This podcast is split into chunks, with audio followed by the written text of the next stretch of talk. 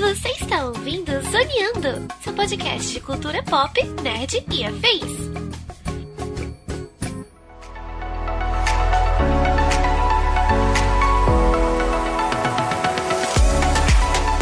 Começa mais um Zoneando Podcast, o seu podcast sobre cultura pop, nerd e afins, meus amigos. E aqui, hosteando este programa, aquele que sempre ouviu falar que a vida era a melhor das professoras, mas nunca pensei que as lições seriam tão difíceis. Estou eu, Thiago Almeida, justamente comigo ele que não é professor, mas sempre me dá aula quando o assunto é esportes, porque eu não consigo mais acompanhar os games dos jovens. Meu querido João Vinícius. Salve, tamo junto, Thiago, tamo junto, Pedro, galera que tá ouvindo aí. Essa aqui, essa referência aqui, só quem tem 30 a mais vai pegar, hein? E o salário, ó, lembra? que pariu. A juventude vai ficar, pes... vai, vai ficar doida, não vai entender nada. Vai, quem Esse- pescou, pescou. Grande Porra, professor. um Grande professor, grande professor e grandes alunos, né, cara? Que Justamente. Que. E fechando a mesa de hoje, ele que não tem mestrado, tá? Mas andou tão desaparecido desse podcast que a gente já pode chamar ele de mestre dos magos de Matão, Pedro Tanicho. E aí, eu tô quase igual aqueles professores substitutos que ficam só esperando e nunca vêm chamar, sabe? Mas tamo aí, tamo aí. Consegui... Já é uma meta de 2023, já batemos aqui. Ô, participei de um podcast ali. Pois é, meus amigos, estamos aqui reunidos esta semana para um podcast bem especial, né? Um podcast onde nós vamos falar sobre grandes mestres e professores e mentores e afins, né, da cultura pop. Neste mês que a gente comemora aí o Dia dos Professores, por que não homenagear aí esta classe, este nicho, né, tão importante e tão é, sofrida, né, de acordo aí com os contextos da vida, que são os nossos queridos professores. É sobre isso que nós vamos falar no programa de hoje, portanto, sem mais delongas, e vamos ao cast.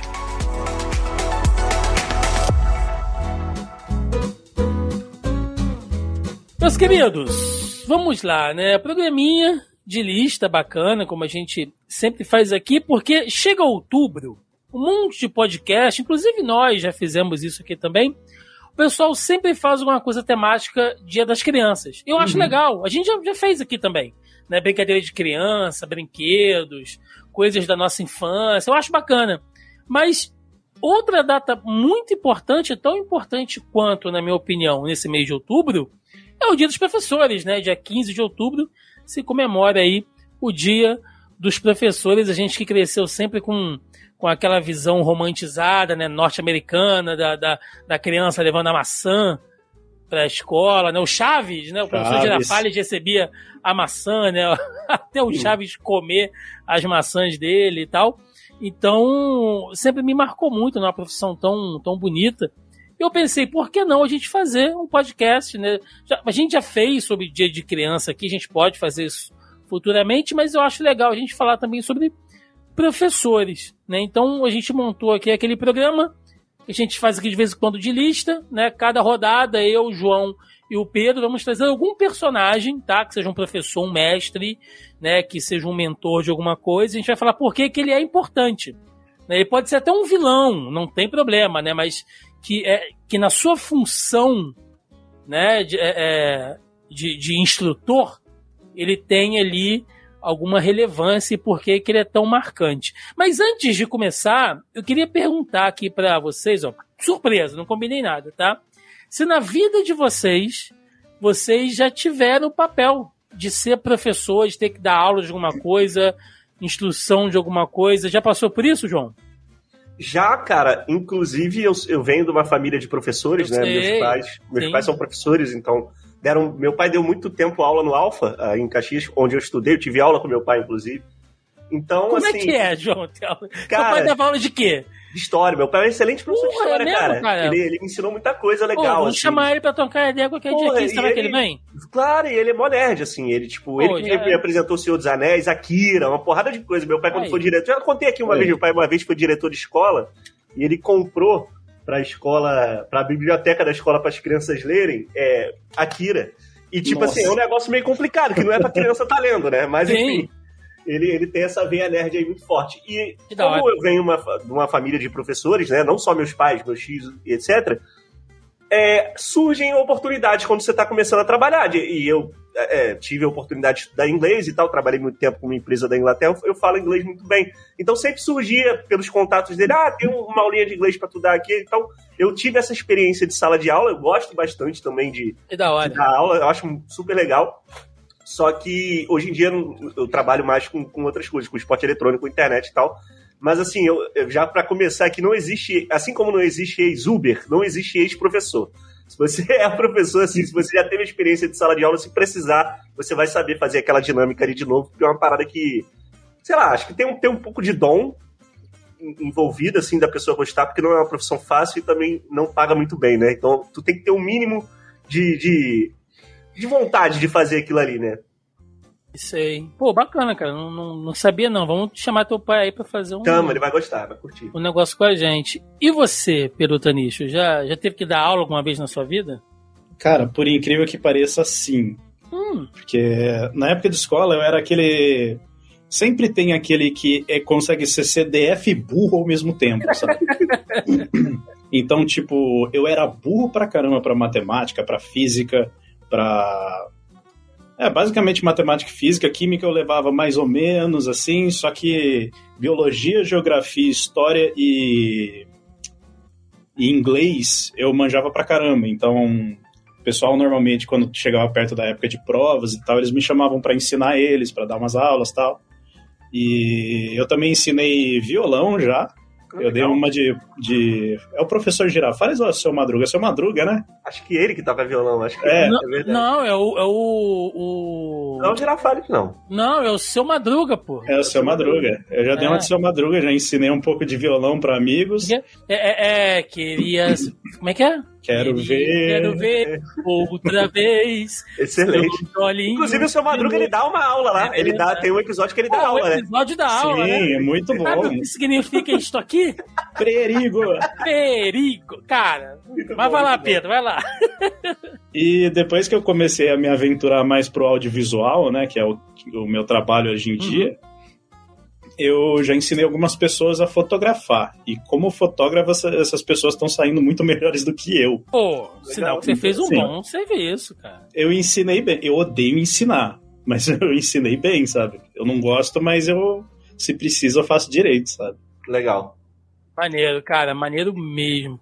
E, olha, eu vou falar um negócio que eu acho que eu nunca, nunca falei nesse podcast, gente. Depois aqui, ó, depois de 338 edições, acho que eu nunca comentei isso aqui com os ouvintes, mas eu já dei aula na vida, cara, porque na minha adolescência eu fazia teatro amador na igreja. Eu não sei se eu já comentei isso aqui uma vez. E aí, durante o governo Sérgio Cabral, tinha um, um, um projeto né, estadual chamado Jovens pela Paz. A galera mais antiga deve saber disso. E nas comunidades, né, gente, isso pelo amor de Deus, né? Eu era adolescente, nem me ligava em política, nem porra nenhuma, né? Eu queria ganhar um troco, né? E Sim. queria fazer um negócio legal aqui, onde eu moro, né? Aqui em Caxias. E na época eu acabei conhecendo uma pessoa que me indicou e tal. Falou, pô, você não quer dar aula? E, e- e a gente sempre ia ou para escolas ou para centros é, comunitários. né? No caso, eu dei aula num CIEP aqui em Caxias de teatro amador, que era o que eu fazia Que lá na igreja.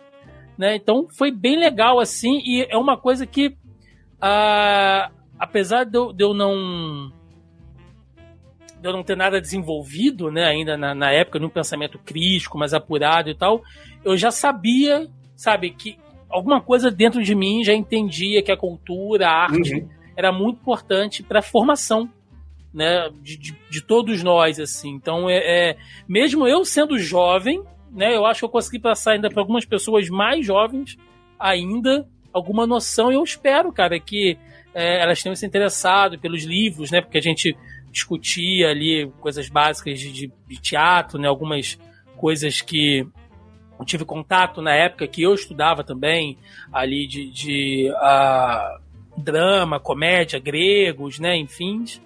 E a gente conseguiu fazer um negócio legal, assim, cara. Eu tenho.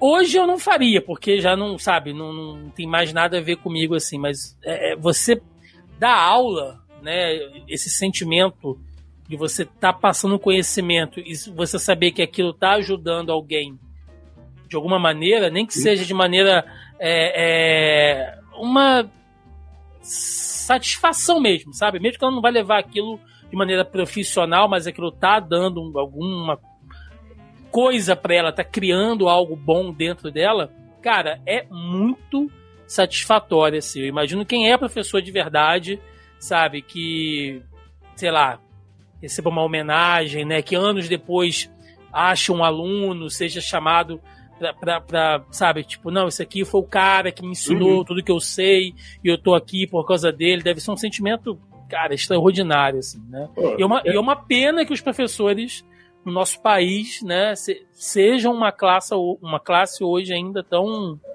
é, é, desmerecida Sim. em alguns sentidos, né? Eu tenho alguns amigos que são professores de ensino médio eles estão sofrendo muito por causa desse novo ensino médio que foi implementado. Uhum. Só que essa questão de reconhecer o professor quando a gente sai da escola, assim, ser reconhecido deve ser muito legal, porque a gente vê também do, o quanto os professores reconhecem a gente, que eles não esquecem mesmo. Sim, tipo, sim.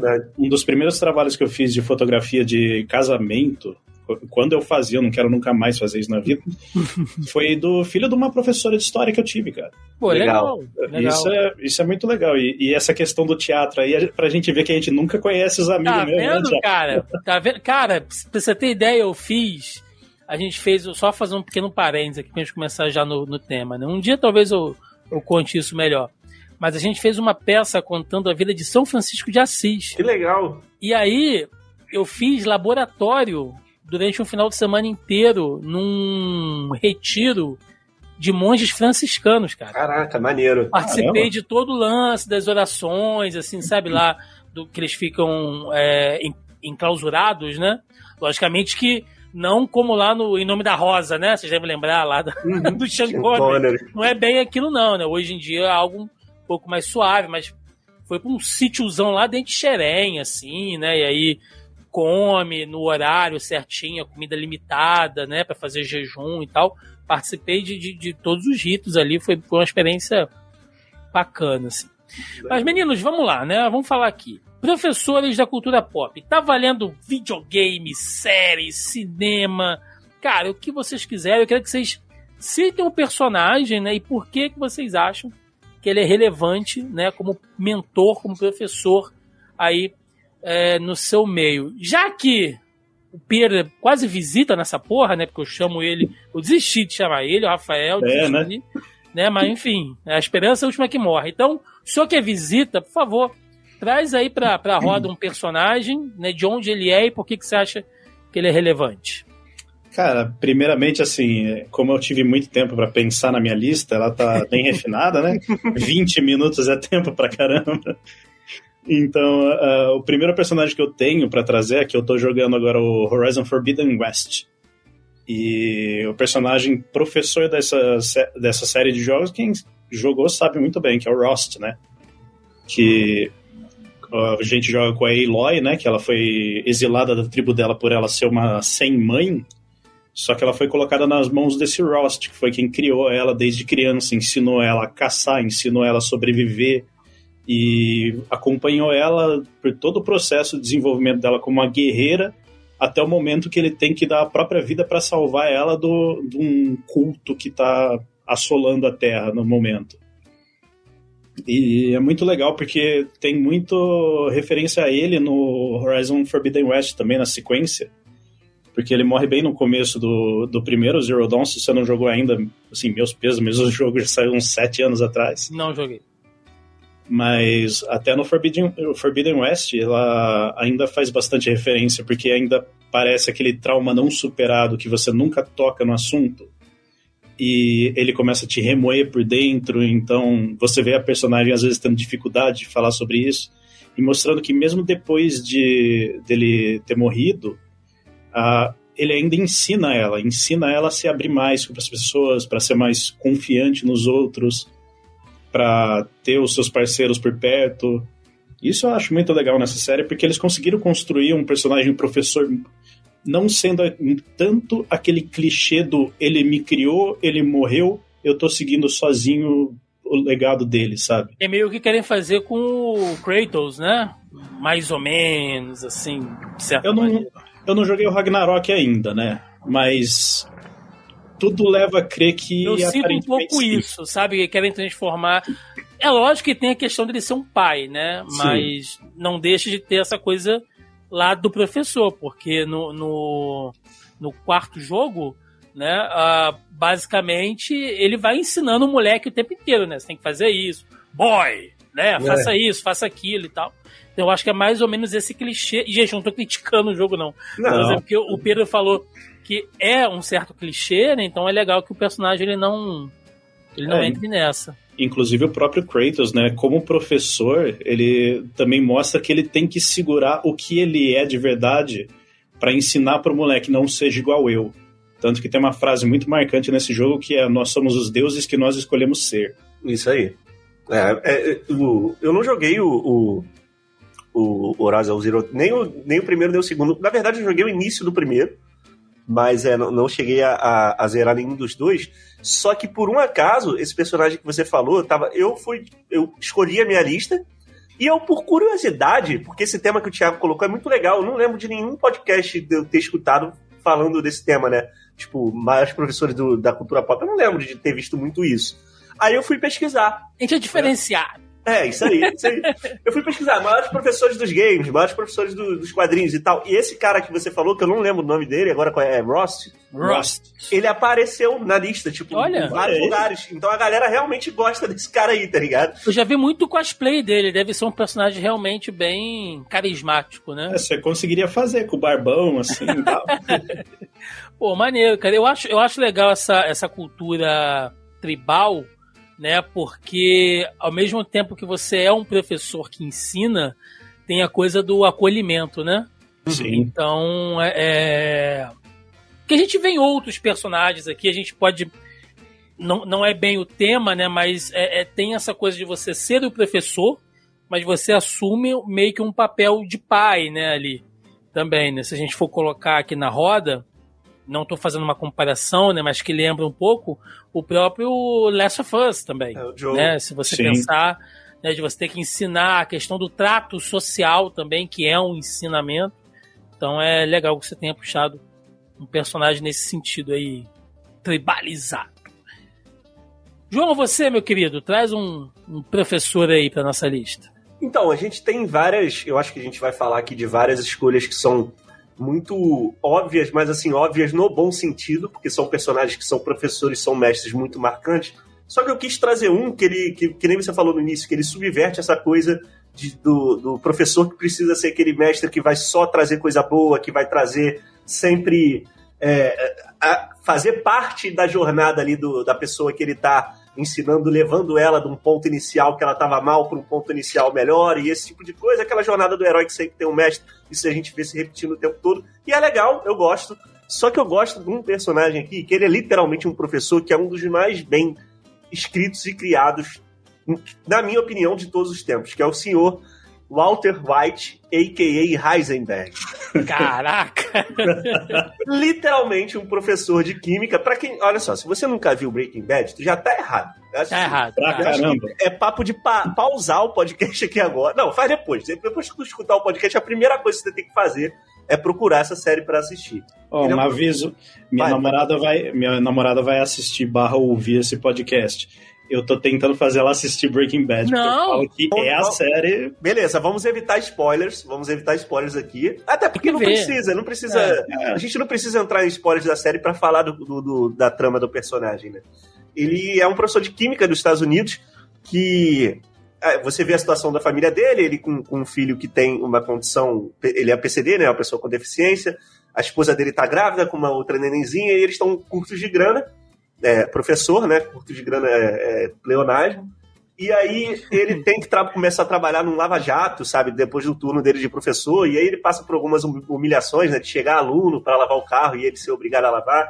O que não tem nada de humilhação nesse tipo de trabalho, mas os caras tratam ele de forma para sacanear, né? Tipo, é, é, é, tipo aquele. Você vê um professor assim, fora da escola, é meio um peixe fora d'água, né? Que, que, a gente vê assim, ainda mais fazendo um outro trabalho, sabe? Você sai, o professor vai lá, você tá, tá te dando aula de química, quando você sai, você vai, sei lá, numa lanchonete ele tá te atendendo ali, sabe? É, o, o aluno usou, foi moleque, né? Adolescente zoou ele, e ele passa por tudo isso, até que ele encontra o aprendiz dele, né? Da série, que é o match perfeito ali, essa dupla, inclusive, de atores, que é um aluno dele, um ex-aluno dele, que ele vai numa batida de polícia policial, né? Não sei se vocês lembram da cena que o Hank, que é um excelente personagem, que é o cunhado Sim. dele, que é um policial, casca grossa mesmo, né? Assim, é, tipo, super de direito e tal, aquele negócio todo de combate às drogas, leva ele para mostrar como é que o trabalho dele era maneiro e como prender o bandido aqui. Ele vê que era um ex-aluno dele que eles iam tentar prender. E ele descobre aí, esse é o único spoilerzinho que eu vou dar, que é no primeiro episódio, que ele tá com câncer, aparentemente terminal. E ele queria né, deixar a família dele confortável, então ele vai até esse aluno dele para poder aprender a cozinhar metanfetamina, né? Que aqui no Brasil não é uma droga super comum, mas lá nos Estados Unidos uma parada que é, é uma epidemia. Foi, por um tempo foi uma Sim, epidemia é. parecida com crack, assim, negócio. Era, aqui, aqui era... o pessoal conhece mais como rebite, né? É, pois é. Lá nos Estados Unidos, inclusive artistas usavam. Teve aquela menina. Não, era, era, o, o, era a droga de Hollywood, assim. Né? É, não, mas ela chegava, inclusive, também nas, nas, nas parcelas mais pobres assim, da, da população só que de uma, de uma, numa pureza muito mais é, diluída e muito mais perigosa, né? Isso mostra muito na série. É, e aí, inclusive, tem um comediante, que o, o Dave Chappelle, ele faz uma piada que é muito triste sobre isso, só que é muito engraçada, né? Que ele, quando ele vê, geralmente essa, a, o metanfetamina é uma droga que era muito mais comum entre a população branca é, pobre dos Estados Unidos. E aí ele, ele diz que ele não tem pena, porque na época do crack, ninguém teve pena do, dos negros, né? Então ele fala disso. Mas é, é, é, foi uma parada que aconteceu nos Estados Unidos, ainda acontece, e ele.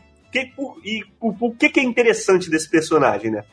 Porque ele era um professor de química, só que depois você vai descobrir, eu não vou contar porquê, que ele era um cara excepcional. Ele não era para estar ali na sala de aula, até poderia estar, mas assim, ele era para estar numa grande faculdade ou numa grande empresa. Por, por um Sim. motivo que a série mostra, ele não tá. Ele era um cara muito diferenciado. Ele começa a cozinhar uma droga que tinha uma qualidade muito acima do que era vendido ali pelos traficantes comuns, né? Então, aí você acompanha a trajetória desse cara com esse pupilo dele, que é o Jesse Pinkman, que também é outro personagem que é fora de série. E é, é um exemplo, Thiago, de professor que, que pega um, literalmente um professor com um ex-aluno para fazer uma coisa terrível, né? Acho que, Sim. se a gente pensar Sim. que se, se, essa série se passasse no Brasil, tem muito essa piada, né? Que ele ia no SUS e ia resolver o problema dele. Lá nos Estados Unidos é assim que funciona, né? A família dele ia ficar toda desestruturada para cuidar da doença. Então, queria que você, assim, obviamente, eu acho que vocês assistiram, né? Comentem um pouquinho dele aí. O que, que, vocês acham? Cara, o Walter White, assim, é um, um dos grandes personagens da cultura pop já, né? Porque Brian Cranston, fantástico. Todo o elenco de Breaking Bad, sua namorada tem que ver. Pedro. Quem não assistiu Breaking Bad tem que assistir. Eu já revi. É, é, é, é, muito bom, ainda é muito atual em alguns momentos. Como produção, toda a questão de fotografia, direção, cara, tá maluco, assim. Breaking Bad é obra-prima, tá? É obra de arte, assim. E, e me pega muito isso, isso, que você falou, João, né? Que você foi falando, eu fui lembrando de algumas coisas. É, como que ele aplica né, conceitos básicos assim, e a gente vê que até pro mal, quando você. Quando te falta instrução para você fazer algo legal, é diferenciado. Né? É, eu, vou, eu vou dar um, um exemplo tosco aqui, tá, gente? Uhum. Mas vocês vão entender, principalmente que é aqui do Rio de Janeiro. Há algumas semanas é, foram divulgado imagens. O Pedro talvez não deve ter visto, o João viu isso com certeza. De... Já sei exatamente o que você vai falar e eu, eu me compliquei para no trabalho por causa de, dessa situação aí, mas pode e, falar. E traficantes treinando é, numa quadra do lado de um colégio, assim, entendeu? Eu vi isso. E os traficantes treinando manobra militar. Então você vê que hoje até o crime, né, até o, o o tráfico procura instrução, porque alguém está ensinando aquilo ali a eles, alguém está dando aula para eles sobre aquilo ali. Aquilo ali é uma coisa técnica, né? Não é você pegar um fuzil e sair dando, dando tiro. Então chega um momento que até os criminosos se aperfeiçoam, cara, através Sim. do conhecimento. Você vê que troço maluco, né? Fazer que um é... parêntese. É, não, é, você tá 100% correto. Inclusive, fazer um parêntese, eu tava. Eu, eu, é, é, eu gosto muito de, de, de ler, so, não só assistir os filmes, de ler sobre a questão da, da de como foi formada a máfia italiana na época uhum. lá e uhum. tal, principalmente em Nova York, porque esse conceito ele se repete em vários lugares do mundo, né? E uma parada que as, as pessoas não sabem é que mafiosos famosos, tipo Al Capone, eles são, eram considerados pelos caras das outras famílias uns fanfarrões, assim. Porque o, o mafioso inteligente, ele não queria aparecer e ele estava tentando ir para legalidade. Se você vê Poderoso Chefão, Sim. a trajetória deles toda é entrar na política e entrar na igreja e ficar legal, para roubar do lado legal Sim. da lei, né? Então, assim, o criminoso Al Capone roda por causa de imposto de renda, bicho. De renda, é uma coisa Olha muito básica, assim, entendeu? É, então... então, assim, o, o, criminoso inteligente, ele, ele, ele aplica técnica. No, e ele chama atenção, né? Tem o, o, sim, sim. o, Eu não tô lembrando qual era o filme, cara. Se era no Cidade de Deus não lembro agora qual era o filme. Cidade de Deus é o Mané Galinha, que era militar e tal, sabia atirar. Não, não sim, mas tem, tem algum filme desses de, de, de favela, de bandidagem que eu, que eu já vi, e que tem alguém que é inteligente. E aí, tipo, os caras botam tudo na mão do cara, tipo, sabe, você uhum. é instruído, entendeu? Aí o traficante começa a dar dinheiro pro cara, o cara investe, Uhum. Sabe? Faz um monte de coisa assim, porque. Eu já vi isso, eu não sei de onde que é. Eu, eu não é, eu também. Eu, qual é, cara, mas eu já vi. na cabeça, mas eu tô, não tô lembrado onde é. E pra ver como que o conhecimento. Até pra você fazer o mal, cara. Quando você tem um bom professor, você se destaca, né? Pra você ver é, qual é a importância da educação. É claro que a gente está fazendo aqui uma alegoria invertida, claro, né? Sim, sim. Mas, mas, mostrando que, porra, quando você tem um bom, um bom professor, né? E, e, e Breaking Bad tem um, um, umas coisas, para quem gosta de química, né? Meu irmão é engenheiro químico, assim, ele se diverte muito, porque. É... Não, não vou dar spoiler aqui, mas tipo assim, tem umas cenas que, sei lá, ele, ele, ele vai em algum lugar que os caras Conta estão... só esse que tu tá falando, esse aí acho que pode. Que é não, é o da... tem, Do que ele tá com o negócio? Não, não, nem é, nem é, é esse. Tem, tem, tem umas duas cenas. Tem uma que eu acho que ele vai em algum lugar que os caras estão cozinhando alguma coisa, né? E aí ele fala: Não, usa tal coisa ali. Porque ele sabe que quando o cara abrir, sabe, os vapores ah. químicos e tal, vai fuder a porra ele faz toda isso algumas tal. vezes. Eu acho que é no faz isso algumas vezes. Essa questão eu acho que é no segundo episódio que eles prendem os caras no trailer, não é? É, é isso, nesse. E, e tem um que ele manda o, o Jesse sumir com os corpos, né? O Jesse tem que sumir Nossa, com os corpos. Que cena terrível. E aí o Jesse banheira. resolve usar ácido. Não, não é isso, não é isso. Ele, ele, ele que faz a composição química. Sim, sim, sim, sim. Só que ele pede ele pro Jesse para comprar uma, um, um, recipiente plástico muito grande, sim. mas muito específico. Ele fala, sim. ó, tem que ser esse daqui.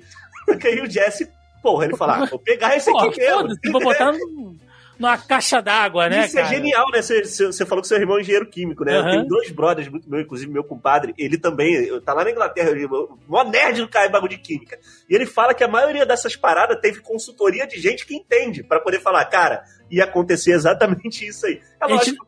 A gente não vai falar o que, o que acontece. Tem é. exagerada, mas a gente não vai falar o que acontece, mas é assim, você ri de nervoso, cara, porque é surreal. Então. Não. O Breaking ah, Bad. Pedro não falou, Pedro não comentou quando queria saber a tua opinião. Não, é que vocês têm opiniões muito fortes. Assim. o Breaking Bad eu gosto dele porque ele mostra o Walter White como um professor de química fudido. Que, igual vocês falaram, assim, se, se tivesse SUS, a série acabava nos cinco primeiros minutos, né? Do primeiro episódio. E... Good Doctor nem existiria. Não, de jeito nenhum e depois de um tempo ele vai se tornando o professor que ensina a química que vai fazer aquele produto que estraga vidas, estraga mais ainda por ser mais puro. E com o tempo, os ensinamentos acabam sendo o reverso, do tipo, antes ele ensinava o que fazer. Aí depois de um tempo ele começa a ensinar através dos, mo dos modos como ele age o que não fazer.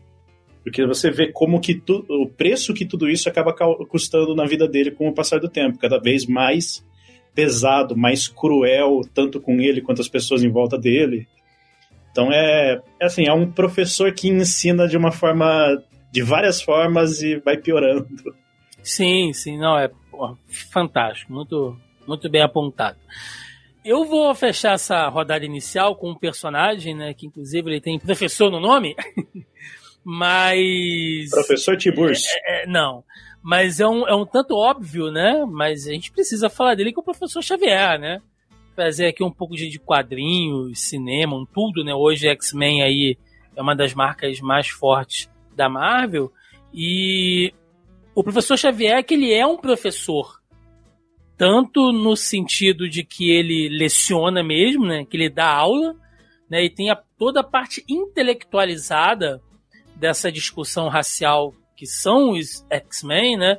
Então você vê que ele vai para a ONU, né? Ele, é, ele faz ali um papel meio uh, de diplomacia com o governo dos Estados Unidos, né? Ele é reconhecido como professor, então ele é chamado por essa alcunha e ele ajuda o, o, o, os, uh, os alunos a se desenvolverem, né, não só com os seus superpoderes, né, suas mutações, mas também a forma como uhum. o mundo enxerga os seus alunos, porque o Xavier ele tem uma coisa que é uma mutação é, ótima, né? Porque ele não tem três olhos, ele não tem a pele azul peluda, sabe? Não, não, não é deformado de alguma maneira. Então tem uma, um, um, um secto né, de mutantes.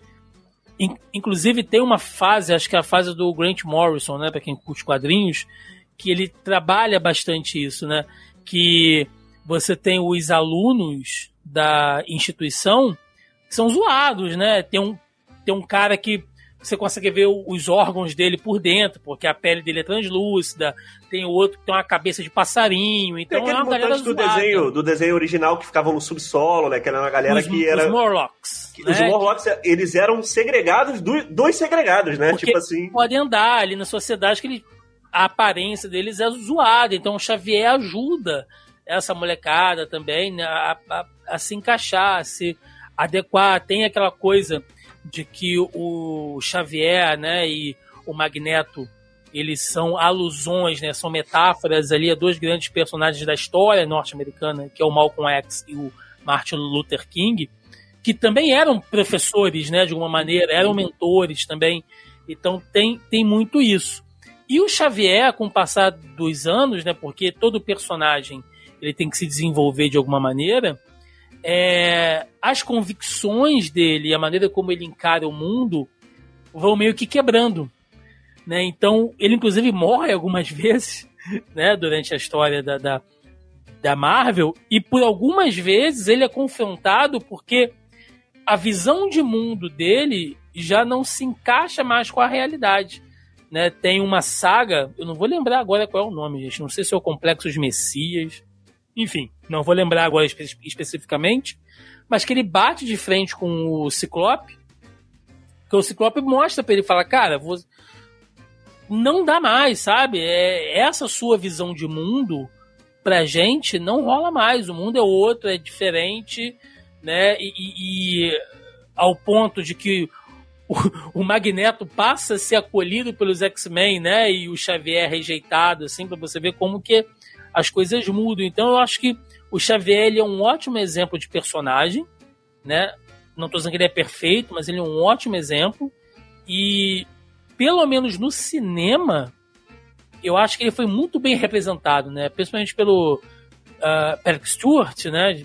O cara Excelente. nasceu para fazer o, o Xavier, tanto é que fez aquele uh, aquela, como é que eu posso dizer? Participação? Aquele né? Aquela participação é quase um, um fandom. É, sim. no, no, no, último filme do Doutor Estranho, porque o cara é o Xavier. Né? Então é, é muito bom. Inclusive em Logan, uh, que para mim é fantástico, né? Todo, é um filme. Logan é maravilhoso. Porra, é uma obra-prima. Uh, é legal ver também como que o Xavier, ele, ele tem essa coisa dessa figura meio que paterna, né, que a gente falou, e como o Wolverine trata ele, como o Logan trata ele, de uma maneira assim, uh, eu tô retribuindo tudo que você me deu. Uhum. Né? Porque se não fosse o Xavier, o Wolverine ainda seria aquela máquina brutal de matar, sabe? Aquele cara sem trato social nenhum, rejeitado. O Xavier traz, acolhe ele, e lá no futuro, quando o Xavier precisa, né? É aquele aluno mais rejeitado, é aquele aluno que era mais o mais complicado. problemático, complicado, é o que tá do lado dele ali, né, cara? É muito, é muito bonito. É um é, personagem é, é, cheio de camadas, né? Eu acho legal, você falou uma coisa que eu não sei se eu concordo tanto que ele tem um dom maravilhoso. Eu não, eu não sei se eu ia querer saber o que as pessoas pensam, sabe? Acho que isso é uma maldição. Isso já mostra uma força psicológica. Um, um, uma é, uma, é uma responsabilidade. Uma responsabilidade, é uma nobreza muito grande, porque, inclusive, se a gente. Existem diferentes versões aí do Xavier, porque quadrinho, quando a gente fala de quadrinho e, e X-Men, esses quadrinhos que têm décadas, é, vai muito da linha de quem tá, dos roteiristas de quem tá escrevendo. Alguns extrapolam um pouco o poder do cara, outros. Tem uma linha base ali, mas depende de como o cara vai usar. Mas existe meio que um consenso de que eu, o Xavier poderia facilmente, lá dentro do cérebro, matar pessoas ao, ao redor do mundo com, com, o poder da mente, entendeu? Isso assim, eu, eu vou ser 100% sincero aqui, Thiago. Eu acho que se eu tivesse esse poder, algumas pessoas teriam morrido, cara. Ah, quem não, cara? Eu acho que entendeu. Então, assim. É, é, foda, né? É foda, é foda. É foda falar isso, mas assim, eu não sei se eu teria essa força que ele tem. E, e já puxando aí pra, pra falar, quando você falou de Logan, é, esse filme para mim é sensacional e fecha um arco de alguma forma do X-Men no cinema, por mais que eles façam mais filmes, mas assim, é, ele inicia um arco e fecha porque ele mostra esse cara com uma doença que um ser humano comum, esse cara super poderoso, com o poder de Deus praticamente, ele tem uma doença super comum e que perigo é esse cara com essa mente com uma doença degenerativa mental. É doido, ele né? Ele vira uma bomba atômica. Você, meu irmão, é muito perigoso esse cara. E ele, pô, é lógico que Logan nunca ia matar ele, que seria de repente uma coisa responsável a fazer para evitar uma catástrofe. Mas aí o filme mostra ele cuidando dele. Então, um excelente exemplo aí do professor Xavier, óbvio, não poderia faltar nessa lista aqui de forma nenhuma. Inclusive, dessa parte do Logan, quando ele tem o piripaque do Chaves, procura o making off dessa cena. Eles usam uma técnica tão simples para fazer aquele do cenário todo distorcendo.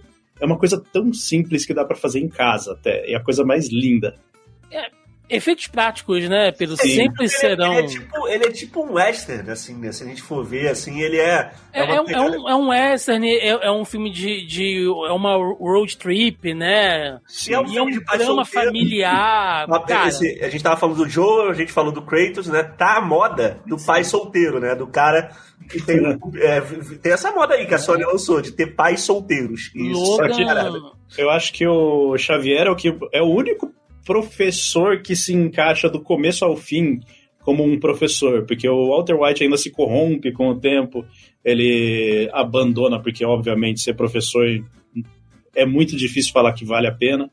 E o professor Xavier ele tem uma escola para tratar os alunos dele, trata como alunos, não só como alunos, mas como filhos, acolhe pra caramba, ensina, desde não, o começo. Isso, isso, que, o, que o João falou, Pedro, desculpa te interromper, mas isso que o, que o João falou, eu, eu não tinha parado para pensar, mas faz sentido. A gente acabou de falar, né, do, do, uh, do White, que ele é um cara que usa o conhecimento dele pro mal, né? E aí você tem um Xavier que usa essa, essa, essa força didática dele, a grana dele, óbvio, né?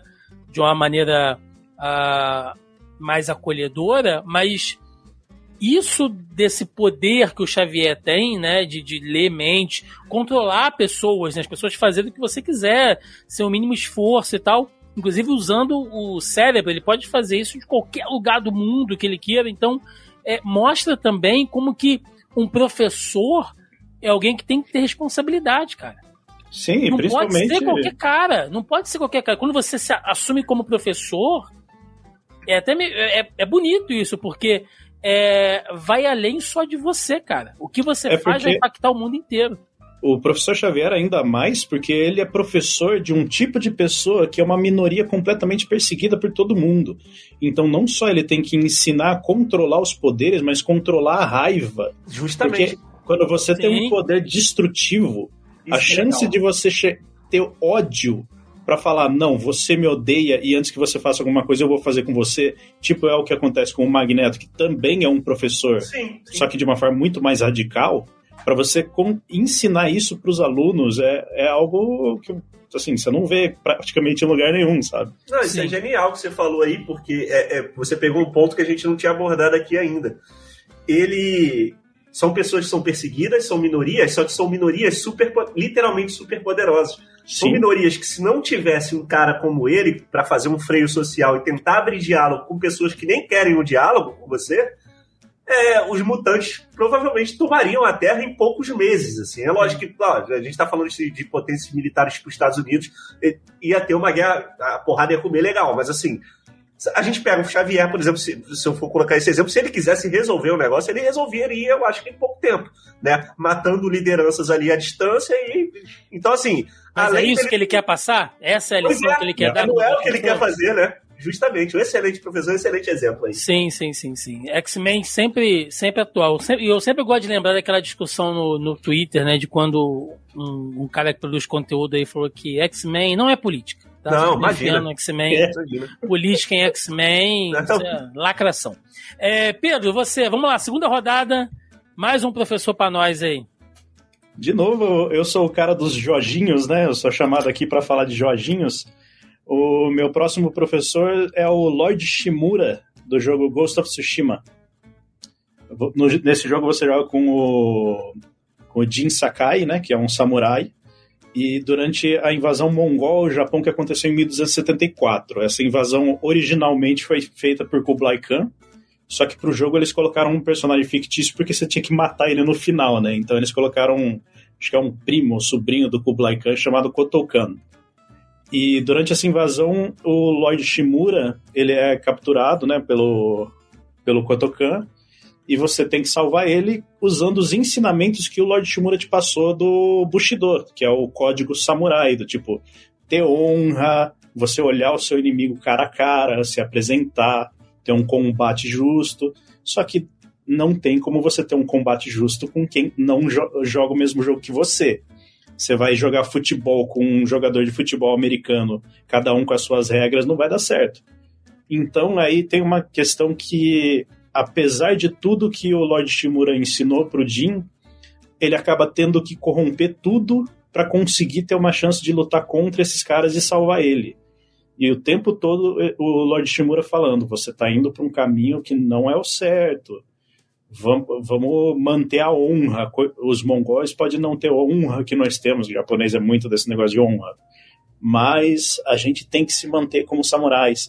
E vai essa dicotomia do tipo, o professor que quer que você siga um caminho honrado, segundo ele, que é, são os ensinamentos uhum. seculares daquela classe, né?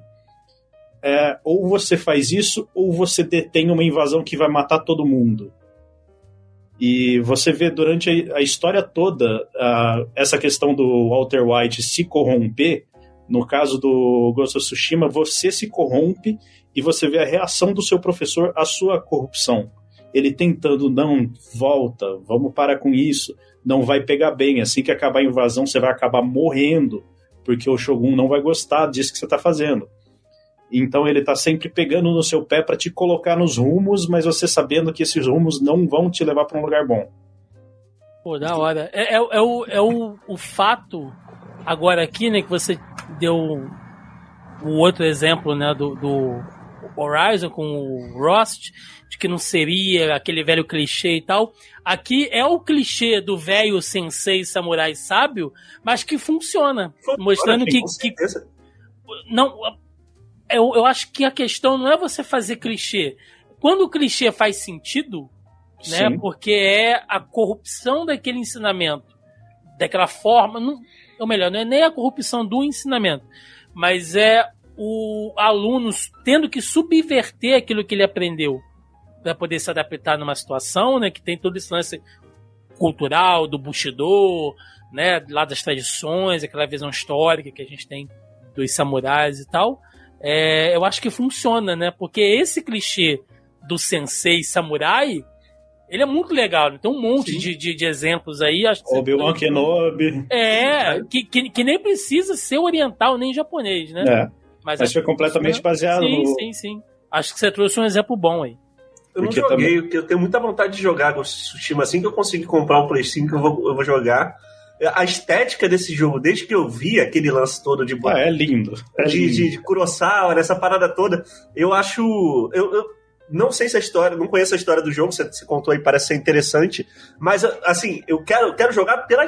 A primeira coisa que me chamou a atenção é a estética. Imaginando o, o modo foto desse jogo deve ser uma coisa maravilhosa. Assim. Ele tem um, é o primeiro jogo que eu joguei que não tem um, uma opção no menu para modo foto. Ele tem um botão ativo para modo foto. Eles sabiam, eles sabiam é. que a gente ia querer tirar foto o tempo e todo. Eu, eu joguei ele no PlayStation 4 básico, roda tranquilamente assim. É, ele é um jogo do Play 4, né? É, do Play 4, só que a, o Play 5 ele roda melhor, né? Deu um upzão nele. E. Eu ia falar mais alguma coisa, acabei esquecendo. Mas também tem essa questão paterna, né? Que a gente fala do professor sempre acolhedor, e nesse caso, não só ele se faz uma figura paterna desde a adolescência do Jim para criar ele, como chega num momento que ele fala: Não, eu quero te adotar como meu filho. Você vai ser o meu filho, a gente vai lutar junto contra esses caras. E toda a jornada que você tem tem uns momentos de escolha no jogo que pode ir para dois lados e os dois lados não são legais, sabe? Isso é maneiro. Para a relação de vocês. Maneiro. Cara, é, essa, esse universo, né, de, de, de, samurai e tal, eu sei que ele durante muito tempo ficou aí um pouco batido, né, digamos assim, mas, cara, me fascina muito ainda assim, isso me, isso me conquista muito. Você foi falando aí, né, só fazendo um pequeno parênteses, né, como que essa coisa do mestre, do sensei na cultura oriental isso é, isso é muito forte, tem uma tem um, um autor, né? Vou eu falar de, de livro aqui. Tem um autor que eu gosto muito, muito, assim, é, que é um dos autores meu tops da vida, que é o James Clavel, né? Não sei se todo mundo conhece. O cara já escreveu best-sellers aí, tipo Casa Nobre, Shogun, Taipan. Inclusive, Shogun virou uma série nos anos 70, se não estou enganado, e vai ganhar agora uma versão nova pela Star Plus. Não sei se é pela Star Plus ou se é pela Apple TV, acho que é pela Star Plus. O ano que vem, e eu tô assim, fissurado, eu tenho tudo do James Clavel aqui em casa, assim. É, e no Shogun, que é talvez a, a maior obra dele, apesar de eu gostar mais do Taipan, mas no Shogun tem muito isso, né? Que são os personagens ali senseis, os mestres, porque se passa ali naquele, naquele período de ascensão do do Tokugawa, né? Sim. Só que no livro ele é chamado de outro nome, acho que é Toranaga, é pra, pra, enfim, né? A, a liberdade poética e tal. E, te, e, tem muito disso, né? Da coisa do sensei e do professor, de que eles estão em um constante aprendizado, né? Porque faz parte lá do, do Bushido também, né? O, o caminho que você segue, que é um constante aprendizado. Então, de repente, mesmo um samurai, um cara assim foda, sabe? De uma casta pica, às vezes ele tem que ser humilde para aprender alguma coisa com quem dentro daquele sistema de castas feudais ali, né, do Japão feudal, seria inferior a ele. Mas como, sei lá, aquele cara tem um conhecimento maior sobre algo que ele precisa, então ele se prostra, tipo, não, aqui eu vou ser o seu aluno.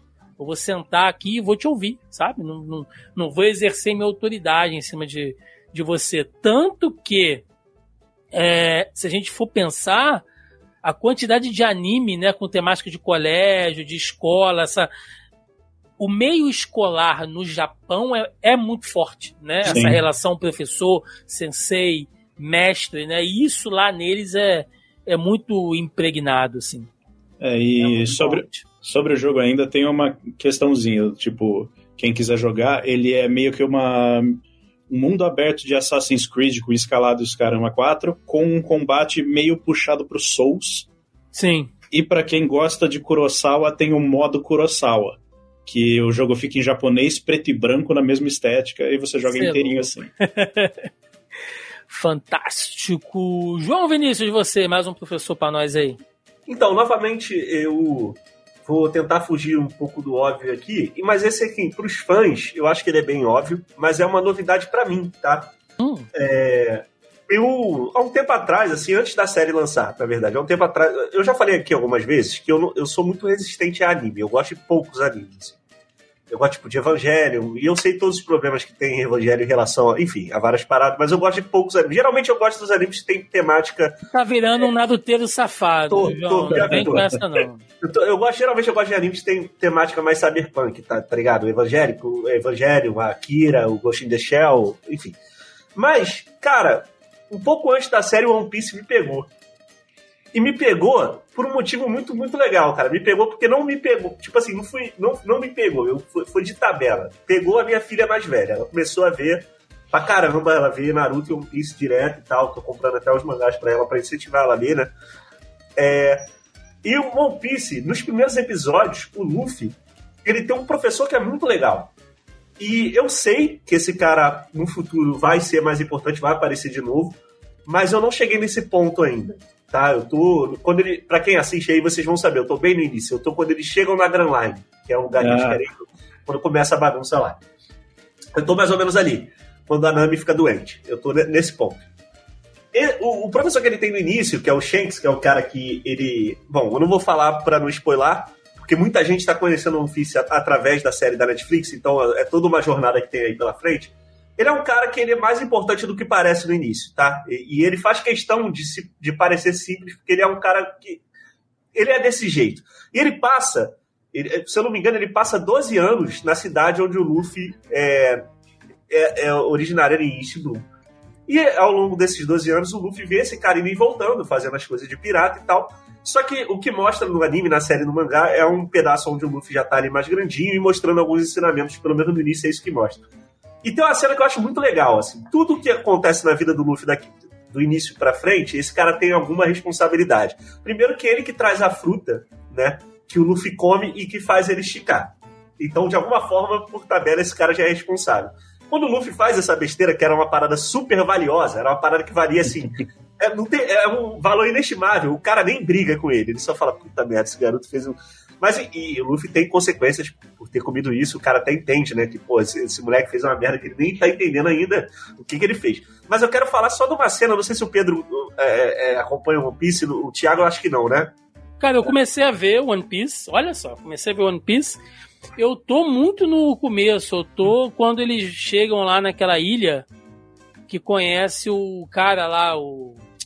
O Igor Ih, 3K, que é, Não, parece o, o O- cara que cuida dos animais. não, o que atira. Que tem um O narigão. Sop. ah, pô. Isso, olha Legal, só. legal, legal. É, É, bem no início, bem no início. É, é. Eu tô assistindo de maneira diferenciada. Eu tô vendo o, o Load com o João Carvalho. Assistindo. Ah, legal. Que tem ser. os comentários de história do Onde João você tá Carvalho. vendo isso? No canal do Load, O cara. Load tá É, fazendo. eu vou dar uma É. olhada, eu vou dar uma olhada. Eu adoro o Lúlio.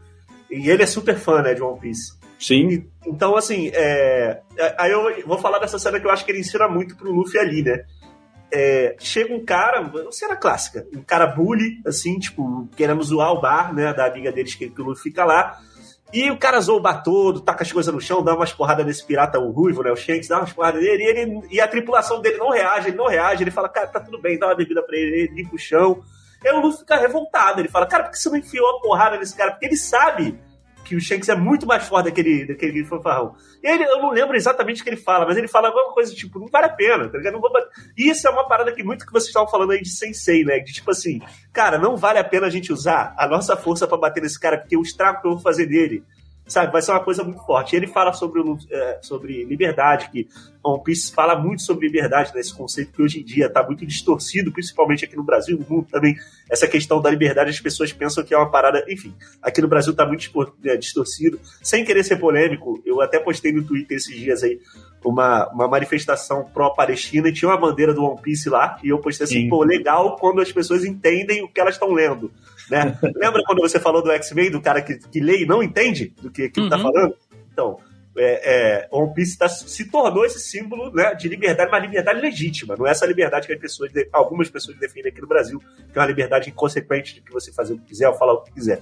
O Luffy é um personagem super interessante, mas eu gostaria das pessoas que forem ver a série da Netflix ou começar a, a assistir One Piece, prestarem bastante atenção nesse cara que acontece até uma coisa que eu não vou falar, que ele se sacrifica pro Luffy sobreviver de uma forma ali. Presta bastante atenção nesse personagem, porque já me alertaram que ele vai ser super importante no futuro, de uma forma que ele vai se tornar um mestre maior ainda, né? Que a gente nem sabe a dimensão. Então eu queria sair do óbvio e trazer um personagem que, para quem viu a, a, série da Netflix, ele aparece muito pouco. Né? Assim, ele tem pouco tempo de tela, mas é super importante. É um, é um professor que o Luffy leva para vida e é o cara que deu o famoso chapéu para ele, né? É o cara que deu o chapéu pro Luffy. Eu, eu, eu, eu acho, assim, do pouco que eu assisti, tá? Olha eu falando de One Piece, gente. Quem diria, hein? O Vocês mundo, mudaram, né, O mundo dá voltas, hein, meu amigo? Sério? É, o Shanks, ele tem muito essa coisa, né, de, de mais de ser um mentor, né, do que exatamente um, um professor, é. mas ele tem uma, uma coisa que a gente não falou ainda, especificamente. A gente já falou aqui de professores acadêmicos, técnicos, né? do cara que é o professor de maneira cultural, do cara que puxa para um lado ali mais do protetor, né? Quase que adota ali o seu uh, aprendiz, pupilo, enfim. Mas o Shanks, ele se difere nisso do que a gente falou, porque ele tem um outro método de mentoria, né, de ensinamento, que é você ensinar pelo exemplo. Porque em momento nenhum, teoricamente, eles, bom, até onde eu vi, né, ele chega pro, pro, pro pro Luffy e fala: olha, é porque os piratas têm que ser assim, assado e tal. Não. Tudo que o Luffy vai lembrando dele, tipo assim, pô, o que o Shanks faria nessa situação? Né? Então Sim. ele aprende pelo exemplo, cara. Isso é muito foda também. E o mais legal é que dá para ver esse aprendizado no primeiro pro segundo episódio, porque você vê que no primeiro episódio o Luffy é todo aquele moleque, assim, inconsequente. Do tipo, começa o primeiro episódio dele cravando a faca no olho, no próprio olho. E aí ele fica puto com o jeito que o Shanks é calmo. Tipo, os uhum. caras cagando na cabeça dele no bar e ele puto lá, você não vai fazer nada. E até o momento que o Shanks vai embora, o Luffy tá puto, tá do Sim. tipo, eu vou ser um pirata melhor que você. E aí você vê que futuramente o assim, ele digeriu tudo que o Shanks passou para ele, mesmo não falando, mas com as ações dele, ele digeriu e absorveu um pouco daquilo mesmo ainda sendo meio porra louca. é, é, é, porque acho que a postura, Pedro, conta muito também. Né? Se você tem um professor é, antipático, um cara que tá muito zoado ali e tal, o cara pode até sacar muito, ele pode ter até uma didática boa, mas você não se conecta com ele. Sim. Às vezes você nem gosta de uma determinada matéria, todo mundo já passou por isso aqui na vida escolar ou acadêmica, de ter aquela matéria que tu não curte muito, mas tu tem um professor tão bacana que te passa um negócio tão legal, você, porra, tu gostei, fica, eu fica, me tu, interessei. Tu, tu, estuda, de repente, até pra não decepcionar o cara, tá ligado? Exato, Fala assim, cara, não, eu vou, vou fazer o um esforço aqui. E é legal também que é, esse grupo, eu esqueci o nome, é o grupo do Ruivo, né? O pessoal chama do. O bando do Ruivo, o bando dos piratas do, do Shanks. Eu acho que chamam disso, tá? Fã de One Piece, me corrijam aí. É, ele mostra pro Luffy que ser pirata não necessariamente é você ser nesse universo, tá? Nesse universo. Ser pirata não é necessariamente você ser uma pessoa muito ruim, tá? Me lembra muito uma frase que eu gosto muito do Red Dead Redemption 2, que é no início do jogo, o, o Morgan, né, o seu personagem ali, tinha uma mulher que estava sendo atacada e tal, numa casa, mata, ah, se eu não me engano, mata o marido. Ela entra até pro seu bando, mata o marido dela Sim. e ela tá ali. E aí, quando, quando você chega, ela vê que é um bando de pistoleiro, igual tinha o outro que tinha entrado na casa dela. E aí o Arthur Morgan fala para ela a frase dele: We are bad men, but we ain't them. É, tipo assim, a gente, nós somos homens maus, mas a gente não são, a gente não é igual a esses caras aqui, que vão, tipo, sei lá, se te estuprar ou fazer qualquer coisa do tipo. Então, assim, é uma parada meio que o Luffy faz, assim, que tipo, ele é um pirata, mas ele não é igual aqueles caras que estão ali para matar e destruir e ser mal. É outra parada. A questão dele da pirataria ali que mostra na série, que você vai entendendo com o tempo, é uma questão muito mais de, de, de desbravar, ser. Eu acho que pirata ali é até um termo errado, assim, que ele tá mais preocupado em ajudar as pessoas e conhecer É claro que ele quer o tesouro, né? Que é o One Piece, ele quer esse tesouro. Ele é mais um revolucionário do que um pirata. Justamente, é isso que ele é. Ele é muito mais. Onde ele passa, ele, ele vai fazendo uma. Tipo a Daenerys fazia, só que do jeito certo. Sabe? Tipo assim. ele vai fazendo tipo isso, né? E é muito legal acompanhar essa parada. Ótimo exemplo, Sim. ótima comparação. Inclusive, o Arthur Morgan entraria muito fácil nessa lista também. É um bom. É um bom o Red Dead Redemption 2 é basicamente uma aula pro John Marston, né? É, justamente. É, Cara, eu não joguei ah, Red 2 é... ainda, mas o Red 1 tá no meu top jogos da vida, assim. Não, o Red 2 ele tá, ele tá ali, é. ali, e assim, tu, tu vai, se você gosta tanto assim do Red 1, você vai se emocionar. Go gosto porque essa, eu, eu, eu, já comentei aqui, né, algumas vezes aqui, uh, que essa, esse universo western, né, essa coisa cowboy e tal, tanto que eu adoro música country, essa uhum. culinária é, sul dos Estados Unidos, né? Tex-Mex. Eu adoro, assim, né? Eu sempre falo que uh, Estados Unidos não é uma parada que tá muito na minha rota de viagem, assim. Tipo, ah, uhum. tô com a grana aqui, eu vou viajar pelo mundo, sabe? Estados Unidos está lá embaixo na minha lista. Mas se alguém fala assim, pô, toma aqui uma passagem pra Tatuí, os caras vão, sei lá, vai pra Flórida, uhum. Miami, Nova York. Foda-se, mano. Eu quero fazer o caminho. Brisket, quero eu, comer quero, brisket. eu quero comer brisket, eu quero comer Buffalo Wing fazendo o caminho do ouro. Você quer comer o ensopado de urso no meio é, da floresta. Foda-se, tá? Andar até a fronteira com o México, assim. Né? Legal, legal. Pô, a cavalo, tocando é, a música que pô, toca ainda tu atravessa lá. Pau no cu de Yankee, bicho. Eu vou, eu vou nada, subir. Mas esse universo western, eu sou muito apaixonado assim desde moleque por causa dos meus pais, né? Porque sempre alugava os famosos filmes de Bang Bang, né? Que a gente Show chamava na época. E para mim é muito afetivo, né? Porque me lembra família. Né? Essa coisa de. É, apesar aí... de ser uma visão toda errada, né? Que a gente. Não, mas, sim, assim... romantizada, mas me mas remete é, assim... uma fase muito boa sim, da minha sim. vida, ah, eu tava com a minha família toda unida ali, então eu, eu e também. Eu, eu, tipo... eu, aprendi a curtir esse tipo de coisa. Uhum. Meu pai aí, tem toda a coleção do John Wayne em casa. Porra, John fita Wayne, em né? Então eu, eu, eu adoro, adoro, assim, cara. Inclusive, sempre que sai algum western novo, assim, eu paro pra, pra ver, né? Nem sempre sai alguma coisa boa, mas os clássicos ainda são os clássicos. Mas enfim, isso é história para um, pra um, outro, pra um outro dia, mas ótimo exemplo. Eu vou fechar essa rodada com um, um, mestre, um sensei, sensei, tem que chamar ele de sensei, né? Sensei Lawrence, que eu tô falando aqui. Forte. Johnny Lawrence, cara, Cobra Kai, que, bicho, Cobra Kai quando saiu, né, que ele começou ali com, como um daqueles projetos de séries do YouTube, uh, que não foi muito pra frente, né, quando o YouTube começou a ensaiar ali de querer ser uma produtora de séries e tal. Aí ela ficou um tempo meio ali que no limbo, né? Quase um negócio meio cult. E aí a Netflix comprou, assumiu, falou: não, a gente vai dar continuidade aqui. E um monte de gente, né? Falando: não, cara, você tem que ver Cobra Kai, Cobra Kai é maneiro e tal, não sei o que e tal. E eu admito que eu tava com um pouco de preconceito, sabe? Eu, porra, mas Cobra Kai, é, que vem lá do Karate Kid, né? que, pô, um, dois, o três é legal, aí o quatro já foi zoado, né? Que é com aquela mina lá e o Pet Morita, coitado. Aí teve o Karate Kid de novo, né? Com o Jack Chan e o filho do Will Smith. Que eu falei, pô, é até legalzinho, remete algumas coisas, mas não sei, acho que já deu. Aí vai, pô, porra, o cara do Cobra Kai, bicho. Deve ser uma merda isso. E como eu estava errado, Cobra Kai é maravilhoso, divertidíssimo. Divertidíssimo. É, o Johnny Lawrence é um personagem fantástico, assim. Uh, eu vejo, lógico que todo mundo tem né, direito à sua opinião, mas todo mundo que começa a assistir, todo mundo não, algumas pessoas que começam a assistir Cobra Kai geralmente tem uma, uma opinião muito semelhante a quem começa a assistir o The Office. Sabe? Que olha lá para Michael Scott e fala: bicho, como é que você pode gostar dessa série? cara é, porra, é. Sabe, é chauvinista, o cara é um machista escroto, sabe, é até meio racista em alguns pontos e tal.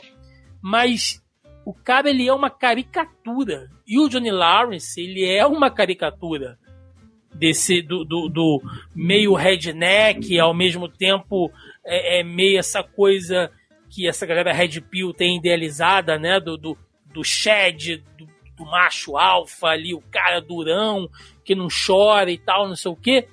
Mas em alguns momentos, nem o Johnny entende isso. E aí, quando você vai vendo a história dele, você entende por que, que ele se transformou daquilo ali, a criação dele em casa, como é que foi. Né? Quando É, ele, teve entra... péssimos, ele teve péssimos mestres, né? Essa é Exato. parada. Dentro de casa, né? Quando ele entra lá pro Cobra Kai, a maneira como ele foi ensinado, de uma maneira escrota, né? E, e como aquilo se reflete, então o Johnny ele tem que se desconstruir, mas ele tem a personalidade dele, ele não deixa de ser o que ele é, ele é o cara meio grosseiro ainda, meio, sabe, teimoso, meio grosso, mas ele não é uma pessoa ruim. E é o jeito dele. E isso ele tenta passar para os alunos. E ele aprende com os alunos também, né? E, e- e- e é divertido porque ao mesmo tempo que é profundo em alguns momentos, né, que os alunos passam por algumas barras, né, lance de bullying, né, a forma como ele trata o bullying, do jeito dele, e, drogas e violência, e como ele começa a se envolver com a vida de alguns alunos, né, que tem pô, treta com pai, com mãe, não sei o que, ele vai tentando acolher de alguma maneira aquele jeito dele. E aos poucos ele vai sendo um grande mestre. E a molecada vai re- respeitando ele por causa disso. Mesmo com o jeitão dele, sabe? É, é... Ao ponto que ele e o Daniel, em um determinado momento, eles vão se conhecendo assim. A gente nunca vai concordar 100% em algum- com tudo, mas eu consigo te, te respeitar como um adversário, como um rival e não como um inimigo. E a molecada absorve isso também em, algum, em um determinado momento. Né? Eu já estou falando isso já a série um pouco mais adiantada. E porra, como essa mensagem, né, já que o João falou agora, eu vou citar também para esse mundo zoado que a gente está vivendo hoje, cara, é importante. Sabe, que onde as pessoas acham que você pode ter até uma rivalidade, você pode discordar. Óbvio, né, que algumas opiniões, infelizmente, assim, não, não é nem questão de opinião, mas em grande parte, na, na, na grande parte das vezes, é, a discussão extrapola, né? E aí você parte de uma ofensa, você passa a não discutir mais a ideia e passa a discutir quem está emitindo aquela ideia, né? Por uma, fa uma falta de argumento, enfim. Já estou divagando um pouco. Mas como que um personagem desse, né, que começa pequenininho, sabe? O cara que foi o vilãozinho lá do primeiro filme, 30 anos atrás, cara, como ele se desenvolveu, se transformou num personagem foda, num sensei, né? Sensei Johnny e tal. E, e, e o exemplo que ele passa para essa molecada, porque ele é toda a desconstrução do que o Pet Morita, né? Do, do, do, do, que foi passado pra gente lá do seu Miyagi, do Daniel, né? Da coisa, do sensei clichê que a gente falou, tem que ser bonzinho e tal. Não, cara. Você pode passar o mesmo ensinamento de diversas maneiras, né? Porque a vida é diferente para cada um, cara. Então, eu acho assim fantástico, cara. Cobra Kai é uma série que me ganhou muito, não é inovadora nem nada disso, mas ela passa mensagens principalmente para quem é tem alguma ligação com artes marciais, já praticou, entende um pouco, né, do valor da disciplina nas artes marciais. Cobra Kai é uma diversão fantástica, assim, cara. E que personagem. Vocês já viram, vocês estão em dia, não assistiram Então, ainda. Não viu lembro- Cobra Kai? Eu lembro de você no começo da pandemia, a gente entrava no Discord só pra ficar falando bosta e beber. Aí você falava, cara, assiste Cobra Kai, é muito foda. E eu te Tu falei nessa, ainda? cara. Eu te falei nessa, mano. Assisti, assisti. Eu só não assisti a última temporada ainda. É, mas é, essa parada do, do, do Cobra Kai, né, cara? Eu lembro. Assim, é, é legal que você trouxe. A gente fugiu do óbvio aqui de novo, né? Que você seria muito mais óbvio você falar do Sr. Miyagi, né? Sim. Mas, pô, tudo que já tem pra ser dito dele, já, acho que já foi dito, né? E você trouxe essa renovação, que é do, de um cara que foi mal ensinado a vida toda, e ele acaba, por si só, né, se tornando um mestre bacana, mas ele tem uma jornada, né? da- da- da- ele, ele não começa como, como um bom mestre. Então, você acompanha a jornada desse personagem. É engraçado que, se você olhar legal, assim, depois de Cobra Kai, quem começou essa parada, primeiro lugar que eu vi, eu sei que já tinha essas teorias em fórum, em Reddit, Mas eu lembro do, na série do How I Met Your Mother, tem o, Bar, o Qual é o nome? É Barney? Acho que é o Barney, que é o. É, é o é o eu acho que é o Barney, cara, que é o personagem que é o Lourinho. Não sei que eu não assisto. Enfim, enfim tá. Essa, a primeira, primeiro lugar que eu vi alguém falando a teoria que que o Daniel estava errado desde o início foi nessa série esse personagem. Se eu não me engano, é o Barney sim. E, inclusive, ele o, o, ator, como é que é o nome do ator que faz o. Cara, o Cobra Kai. Esqueci Quem? agora. Qual? Qual deles? O, o, o, porra, o, o protagonista. Que cara que tu falou, esqueci o nome dele agora completamente, do, do personagem do ator. O, o William Zabka faz o Johnny Lawrence. Isso, o, é o Johnny Lawrence, então. Ralph Michael faz o Daniel LaRusso. Então, o, o Johnny Lawrence, ele, ele o, ator, né? Ele aparece, inclusive, no, na série do, do How I Met Your Mother, que eles chamam, eles chamam ele pra uma festa. E aí tem, tem um episódio que discute isso, que destrincha desde o início o primeiro filme de Karate Kid, mostrando o lado dele, falando assim, cara, tu tava lá, tu, tá, tinha um mestre bosta, tua casa era uma merda, chega um maluco do nada na tua cidade, rouba tua mina, te mete a porrada, tá ligado? Ganha o campeonato. E aí eles têm argumentos melhores que eu tô usando aqui agora, porque eu não tô lembrando. E aí a Cobra Kai meio que é baseado nessa. É, é, eles tiveram a ideia de fazer essa série baseado nessa discussão em fórum, que alguém, teve alguém na internet que viu o filme e foi destrinchando, falando assim, ó, ele, olha o que, que acontece nessa cena aqui, e não sei o que tal. Então, assim, porque no primeiro filme fica muito dicotômico, né? O Daniel Sam é o bonzinho, que tem o mestre bonzinho, esse moleque aqui é mal, porque ele tá vestido de, de kimono preto. Porque... Uhum. E aí a série vem, vem para trazer esse lado dele e, e, mostra isso logo no início, falando, cara, tu chegou aqui, tu destruiu minha vida, moleque. Tu, tu tirou tudo de mim, tá ligado? Tudo que eu tinha. Não, tem um, tem um episódio, João, quando eles fazem o reencontro, né, do, do Johnny, do Daniel com a, com a, a menina que eles namoraram e tal eles vão contando, cada um conta o seu, o seu lado. Um episódio muito né? legal. Ele acha é ela no Facebook, legal. moleque. Ele acha sim, ela no Facebook. Sim, ensinam é, ele a usar. É, é muito legal porque eles, eles brincam com isso, né? Tipo, olha e tal. E aí meio que um começa a entender o outro e tal. Uhum. Mas.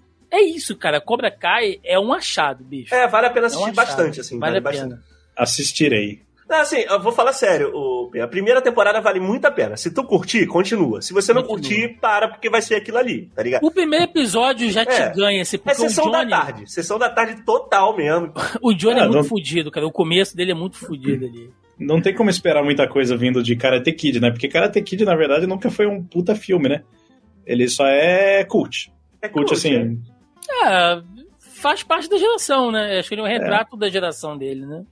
Sim. Então, vale. Mas Cobra vale Kai é melhor que Karate Kid. Essa é a parada. É melhor, é, é melhor. Uh, vamos lá, mais uma rodada aqui. Vamos, vamos para nossa última rodada? E Pedro, você, cara, mais um personagem aí. Eu vou fazer uma ligação com o, a sua indicação, né? O seu professor, mais hum. ou menos, porque uh, o professor que eu vou falar é de um filme de 1986. É um ano mais velho que eu, esse filme é um cara chamado Willie Brown, do filme Crossroads. Ah, que o personagem principal é o Gianni Martoni, interpretado pelo Ralph Macchio. Daniel San. Né? Sim. Né? Isso aí. E nesse filme, o Willie Brown, é, o, o Daniel San, né? Eu vou falar é, assim que é mais que aí fácil. Todo mundo, todo mundo vai entender. Né? Tipo, ele, ele é um aprendiz de violão clássico. Ele tá num conservatório lá, fazendo as aulas só que ele sempre termina fazendo um negocinho de blues, assim, é, é bem bestinho, assim, essa, esses pedaços, e o professor fica puto tal, e ele vai atrás de conseguir alguém que vai ensinar ele, e no caso ele vai para esse Willie Brown, que era um parça do Robert Johnson, que é aquele é, violonista de blues americano que diziam na época que ele fez um pacto com o diabo numa encruzilhada para conseguir tocar bem que meio que é daí que sai to, todo o preconceito, né, com o blues tal, do tipo, como um negro pode tocar tão bem, assim, é pacto com o diabo. Então, obviamente, como todo professor bom, ele fala, eu tava com o Robert Johnson, a gente vai junto fazer um pacto com o diabo enquanto eu te ensino que eu sei de blues. E é o, o filme é uma jornada para eles irem fazer esse pacto para ele conseguir tocar bem blues, fora do tudo que o Willie Brown ensina para ele culminando num maravilhoso duelo de guitarra de Daniel San contra Steve Vai. Então, os ensinamentos dele são maravilhosos por causa disso, porque E- todo professor seu vai ensinar a teoria que sabe, mas nem todo professor vai te levar pro diabo.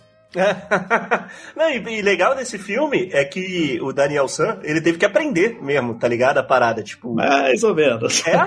Será É, que é um ele- boato? Isso? É boato, porque é- Nossa, é- cai na fake news aí. o próprio Steve Vai que gravou os trechos de guitarra que ele toca, o que ele teve que fazer é simular mais ou menos nas partes do braço, como se ele estivesse tocando. Jurava que eu não sabia disso. Meu pai falou esse fake Pai, você que falou pra mim. Eu, eu, eu, eu vou dizer que eu não vi esse filme, então não posso opinar, né? Não vou te culpar, né? Porque é, é bem eu- underground. Eu vi que tem o Steve Vai. então, parabéns pela, pela indicação. Forte. Mas eu vou, eu vou fazer um outro comentário aqui, né? Que eu sei que você, Pedro, é, é- é músico. Então, já que você falou desse filme que eu não conheço, eu vou falar do outro filme um pouco mais recente, que tem um professor de música. Puta, sei E eu- qual que é. E eu eu- queria saber a sua morguei, opinião. Eu queria saber a sua opinião. Se vale a pena você ser um músico foda tendo o, o J.K. Simmons ali em Whiplash, É. a vontade de enfiar a baqueta na traqueia dele ali, cara. Vale a pena você se Assim, o sacrificar daquele jeito? Aquilo. Vamos lá, J.K. Simmons. em- J.K. Simmons é maravilhoso como si só, é um puta ator que eu amo. Sim. Ele lá, assim, ele E aí, faz você cara? sentir ódio Que personagem complexo pra caralho, né? pra caralho, só que eu- o que eu não gosto desse filme muito, assim, é meio aquele teor do tipo romantizar um professor tóxico pra caralho, sabe? Que Mas tu acha que ele é tá tudo bem. romantizado? Tu acha que ele é Em Eu romantizado? acho que é um pouco, cara. É um Alguns pouco. momentos romantiza e em outros momentos É. mostra da maneira correta. Ele flerta. Ele flerta, É. eu acho que ele flerta com uma romantização. Porque Mas só flerta, eu não acho que romantiza Se- tanto, não. Se fosse comigo, o primeiro prato que voou na minha direção volta com mais força, cara.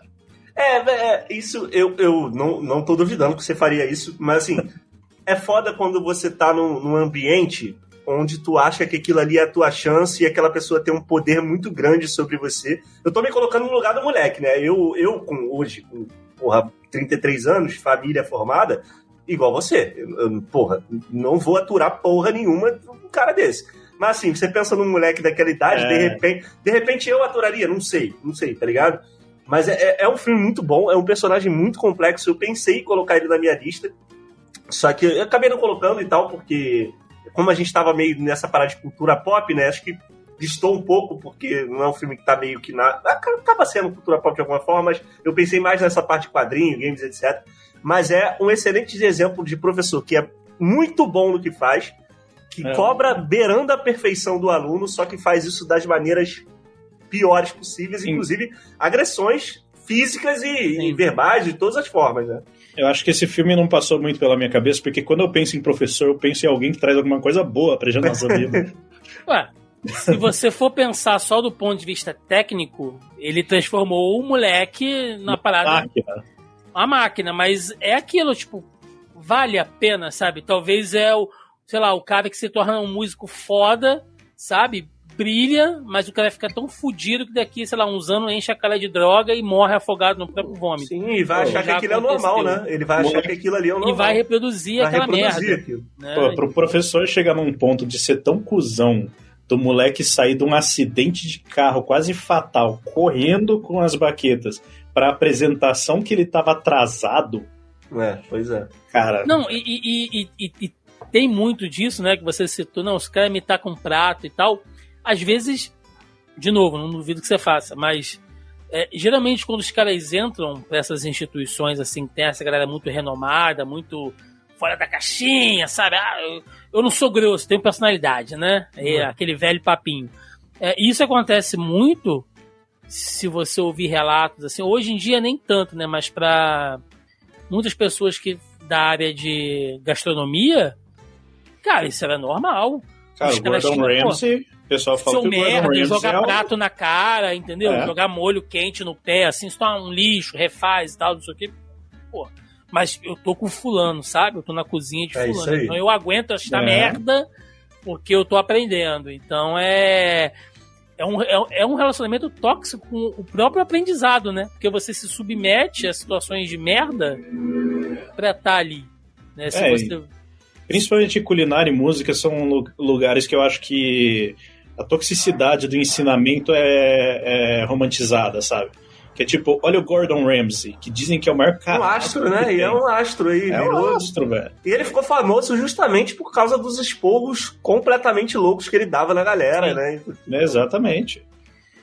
Muito bem. É... Viu? Melhorei seu exemplo, hein, Pedro? É... Pô, valeu mesmo. Pior que melhorou mesmo, porque eu tinha pego esse que você me chamou 10 minutos antes de começar a gravar. Ah, mas foi um excelente exemplo, cara. A galera foi, foi, procure, foi, procure esse filme pra assistir aí que. Tem que ser na emoção. É... João, você, cara. Então, é...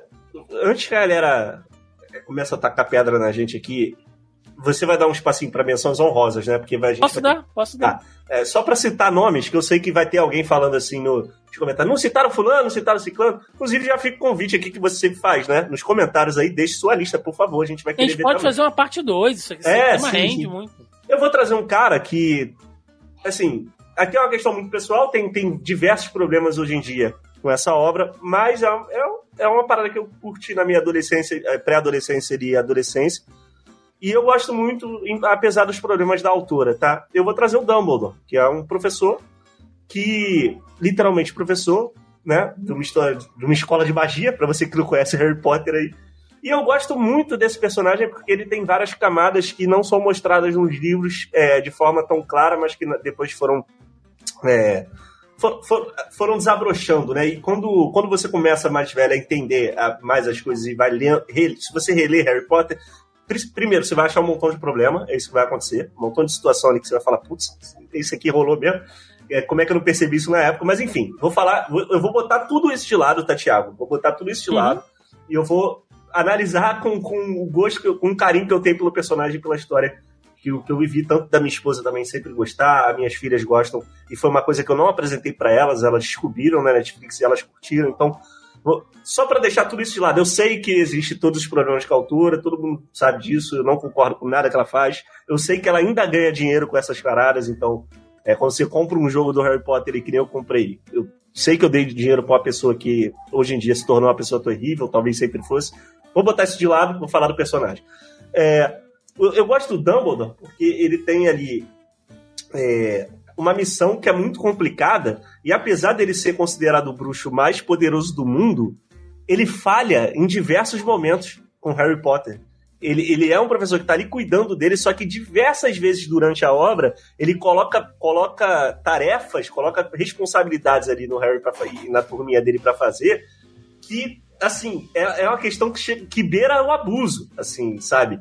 E, e, isso, porra, o, o, Harry Potter paga o preço disso em toda a jornada. Por exemplo, eu vou dar um exemplo do, do, do livro Cálice de Fogo, né? Que sai o nome do Harry Potter ali. E aí tem uma desculpa muito, muito rasa ali que diz: ah, essa é uma lei muito antiga, a gente não pode quebrar essa lei. E ela até dá um embasamento ali no por que, que o Harry é obrigado a participar.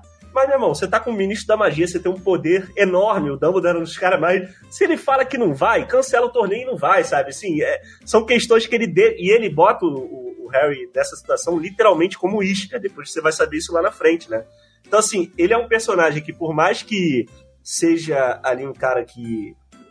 Enfim, que gosta muito, é quase uma figura paterna uhum. com o Harry, ele comete vários erros e excessos ao longo do livro.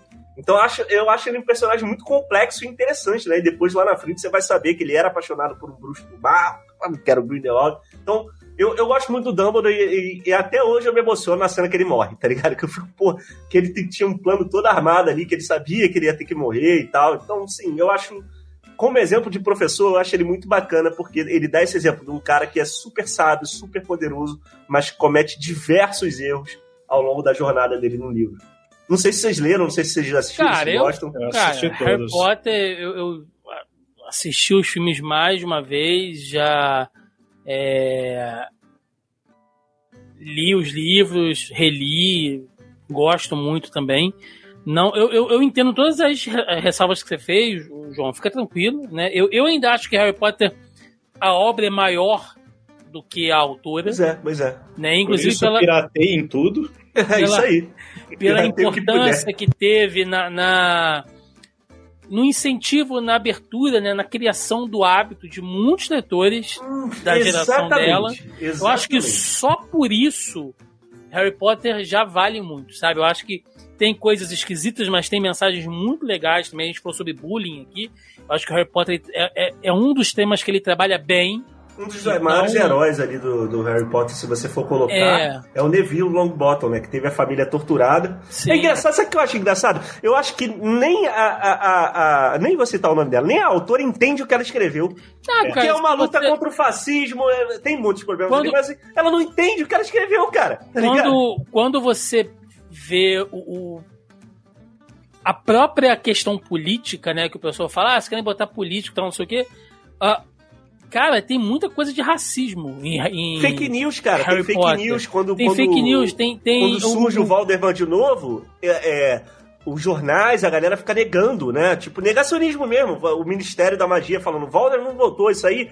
É, é, que aí tentam fazer o Harry e o Dumbledore de maluco, né? Sim. Se alertando. Ele voltou, viu e matou o cara. Não, eles estão malucos, não sei o que. Então, tava tudo ali, né? Parece que ela escreveu uma parada que ela mesma não acredita hoje, né? É Não, se você vê, né, o, o próprio Dumbledore, né, já que a gente tá falando dele, quando ele cai, né, que colocam aquela outra mulher lá, a, a mulher é puta reacionária, sabe? Se esconde atrás dessa cortina de, de, de, de conservadorismo, né, da moral e dos bens costumes dos alunos ali. E a mulher é uma filha da puta, sabe? Tá tramando por trás dos panos ali e tal, tá, tá usando um discurso moral, que é o que o Dumbledore não faz, sabe? Vai poder esconder as merda dela, as sujeira e tal. Então acho que Harry Potter é uma obra muito importante, a gente pode citar sempre aqui, não tem problema nenhum.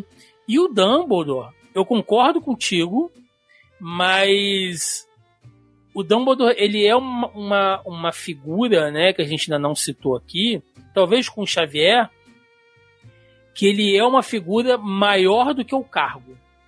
Porque o Dumbledore, além de professor, ele gere uma instituição. É como se ele fosse um reitor. É o diretor, né? assim, é, né? Ele é o reitor, ele é diretor, reitor. o reitor, acho né? Mais parecido com o reitor mesmo. Sim, então você tá envolvido com as questões ah, letivas, digamos assim, não sei se seria o termo, ali ensinando e tal, mas tem toda a função de gestão e tal, e no caso do Dumbledore, tem a questão política, né?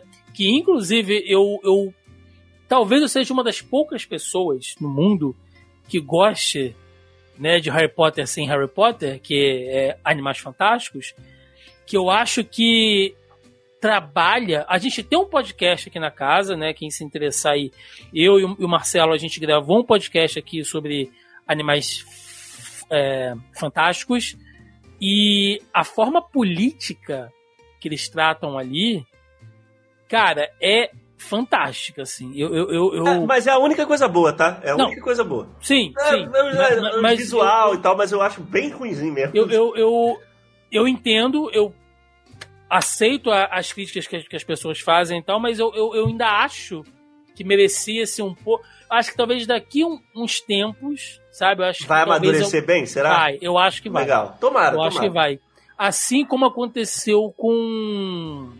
eu As prequels de um Star Wars, de- tipo as prequels de Star Não, Wars. não, não, não, não. Assim como aconteceu com Jogos Vorazes. É, legal. que na É, época mas- teve Era uma legal, ah, era mais legal. um mais um filminho, né, de, de, de distopia infanto-juvenil e tal. E aí quando você olha o mundo hoje, você olha Jogos Vorazes, você fala assim, caralho. Não, é sabe? legal mesmo. Aquela, aquela parte, rapidinho, aquela parte da Katniss, quando ela entende que ela tem que usar as mídias sociais, né? Os Pô. vídeos, pra poder fazer Cara. propaganda. Pra poder... Isso aí, meu irmão. a gente viu isso nas últimas eleições. Gente. o- É, caralho. o- o- Entendeu? a divisão de castas, né, como ele divide ali os operários e tal, cara, é loucura. Mas enfim, o tema não é esse. Foda-se Jogos Vorazes. Ah, mas o, o Dumbledore, ele, ele é um bom personagem, é um personagem complexo, né? E, e eu acho que ele força muitos espectadores a, a, a saírem sempre da avaliação maniqueísta de um personagem, né? De você pegar o cara e falar assim, não, fulano é bonzinho, fulano é o vilão, né? Ah, mas ele fez isso, né? Ele foi o herói, mas ele, porra, deixou fulano morrer e tal. Porra, deixou, cara. É, é- o personagem é um pouquinho mais complexo do que a gente sabe? Do que É, a, a gente, gente- aprendeu com, com Star Wars. A gente Né? tem um, um bem mais forte disso aí com o Snape, né? É um dos Que melhores personagens. Também, É um que também é um personagens. professor. Ele é um professor. Minerva, todos eles, mas o Todos- Snape é um dos melhores personagens. É, todas as coisas ruins que ele faz é sempre com uma base, né? Do tipo, muita coisa que o Dumbledore fez ele fazer, muita coisa de ódio que ele carregava lá de trás, principalmente em relação ao Harry Potter por causa da mãe dele e tal. Não, Sim, excelente, excelente exemplo. O Snape é um agente triplo, né, cara? O cara que Sim. mais se sacrificou aí nesse rolê todo depois do Harry Potter é ele, cara. Ele que Ele- mais teve a vida toda destruída por causa Ele dele. é um- Estava certo. Ele é um professor de verdade da vida real no Brasil, né? Só se. Trabalha, só se fode e sai sem nada. É, pode crer. É, meninos, eu vou para minha última indicação aqui. Ah, eu mudei, né? Então eu vou, vou puxar um outro personagem que é o personagem que ele se torna um professor, porque ele teve ótimos professores. Então ele não é um professor, mas a vida faz com que ele seja um mestre, um mentor, que é o Rock Balboa. Cara, é, se você pega, né, os filmes do Rock ali, começa com o, com o Mickey, né, o Mickey ensinando ele, tal, Rock, tal, não sei o que, aquele jeitão, e aí mais tarde ele vai aprendendo com outras pessoas, o próprio Apollo ensina muita coisa pra ele, então é uma rivalidade se transforma numa amizade, e quando ele tem que passar aquilo pro Adonis, né, é... O, o, o... Ai, meu Deus do céu, esqueci o nome do filme. O, Creed? o Creed. Creed 1, cara, é fantástico, assim, porque o Rock ele não quer ser professor, né? E eu estou ignorando o Rock 5 aqui, esse filme nunca existiu, mas ele não quer ser um professor. O Adonis aparece na porta dele, não, tio, pá, não sei o que, me ensina aqui e tal. E o Rock, ele tá meio reticente, né? Não, não quero essa vida, pô, seu pai e tal, não sei o que e tal. Mas ele, né, ele se sente próximo daquele moleque ali de uma maneira, até pelo relacionamento dele com o filho, né? Que ele não tem um bom relacionamento com o filho, então ele meio que se apega ali e tal. E ele tem os métodos dele de ensino, né? Que, que é o que ele aprendeu na franquia Rock. É crossfit selvagem, né, cara? Dar soco em Sim. pedra, de empurrar árvore. Treinamento super campeões, né? É, entendeu? Bota uma musiquinha de fundo, né? Que as, as- todo rock tinha a cena do treinamento videoclipe, né? Com a Sim. música de fundo, o cara fazendo ali as sequências e tal.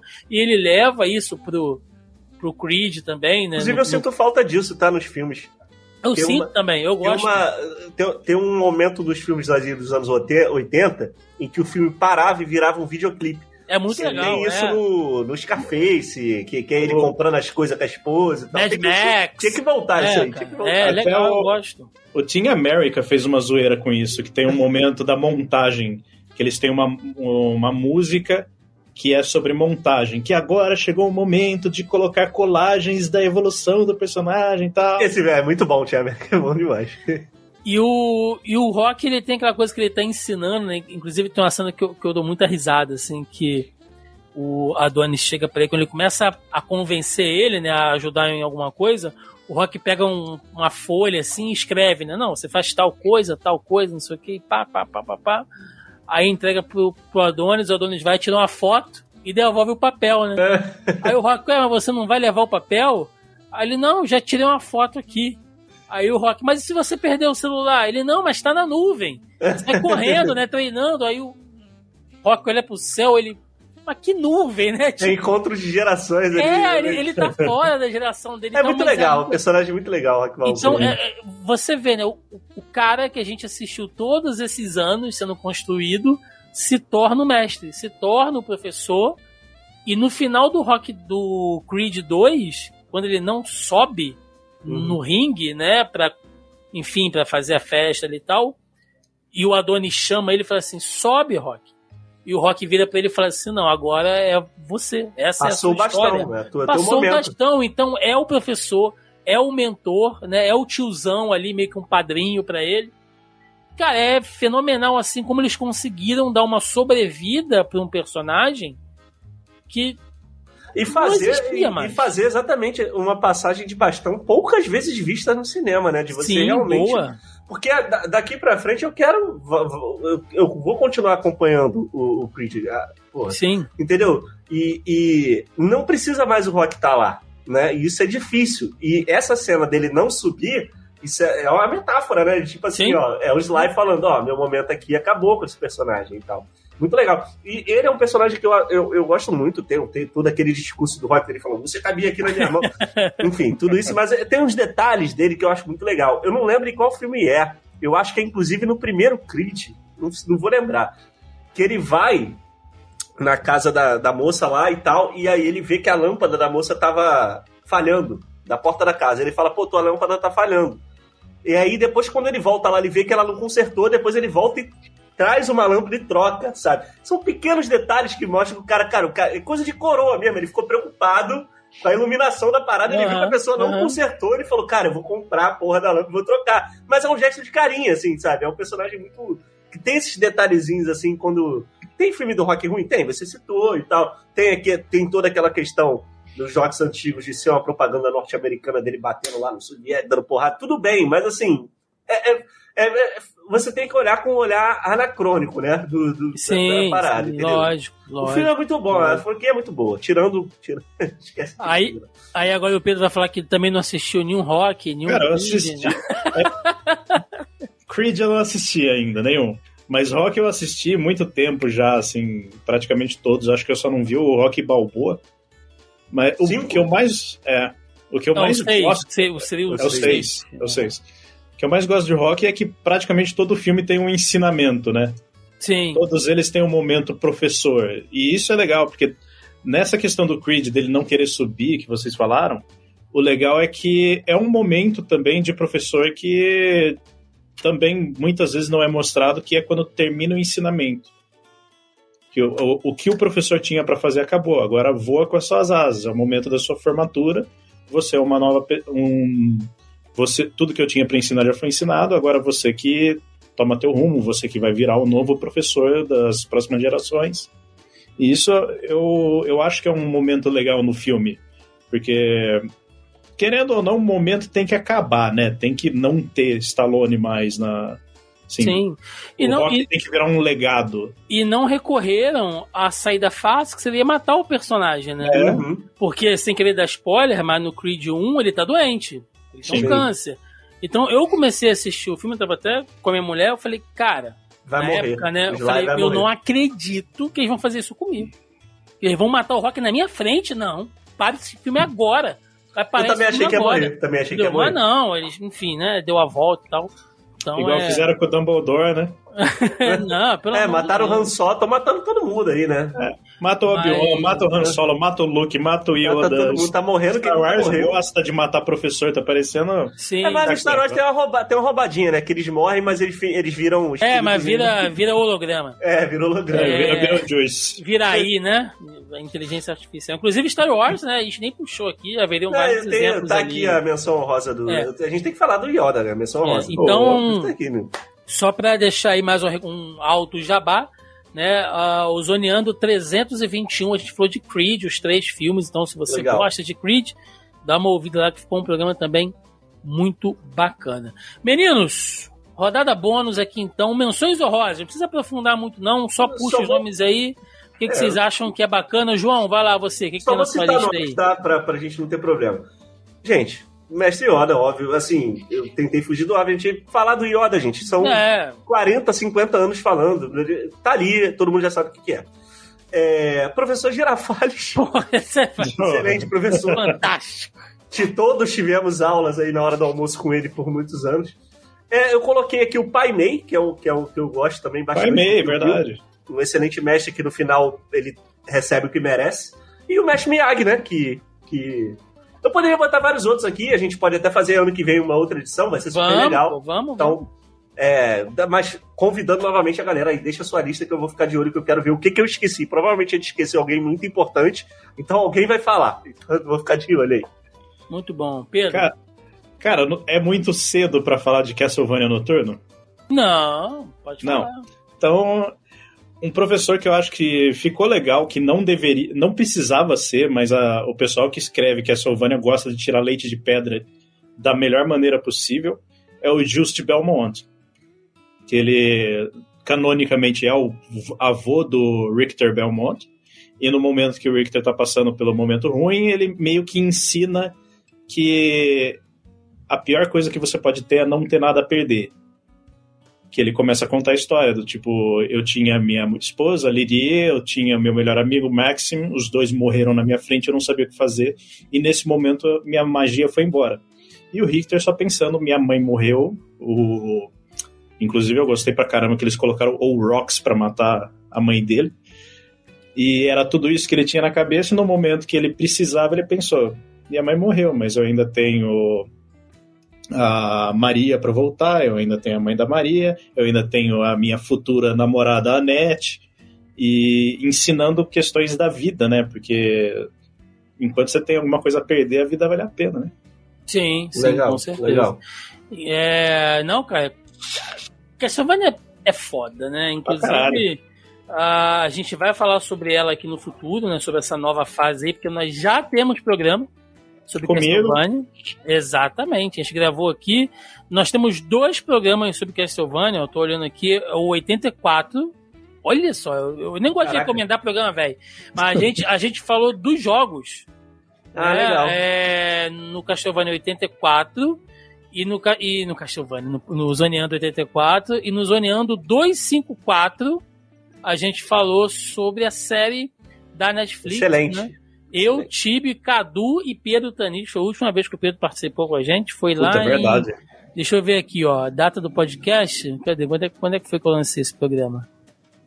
Há uns dois ah, anos já, né? 18 de junho de 2021, cara. É, legal. Era um, era um mundo bem diferente. Inclusive, a gente botou pra assistir as cenas enquanto a gente tava gravando, a gente tava viajando aqui, né? Foi muito fazer legal um jabazinho, fazer um jabazinho, inclusive, pro meu canal no YouTube. Depois eu vou, vou te Sim? mandar pra tu botar na descrição. Que é, é meu canal, tem um canal de esporte eletrônico, claro, e tem outro canal que eu falo das coisas que eu gosto. É só meu nome, João Vinícius. E eu fiz um vídeo falando de três jogos que eu levaria pra uma ilha deserta. Tipo assim, eu tenho que jogar pro resto da vida, eu botei Castlevania Symphony of the Night, porque o fator replay desse jogo, cara, é um negócio até infinito, literalmente assim. Infinito. Até porque, né, João, roda em tudo, né? Roda em tudo. Até num coqueiro, se você botar, ele vai rodar, cara. Não, mas ele é muito gostoso de jogar, não, cara. Ele, entendeu? Não, negócio... é fácil de celebrar. É, é, é, maravilhoso. Eu tava fazendo speedrun desse jogo esses tempos atrás, cara. Então, é, andando pra trás, né? Apertando. É. Pô, coisa maravilhosa. Maravilha. Atravessando escada, parede. Muito legal. Bom, vou, vou, vou dar pequenas menções honrosas aqui. É, eu vou falar, já que vocês puxaram Star Wars, né? O próprio Luke Skywalker, né? Virou um mestre, depois um professor, então vale. Vou colocar aqui o Mestre dos Magos, que é um mestre, né?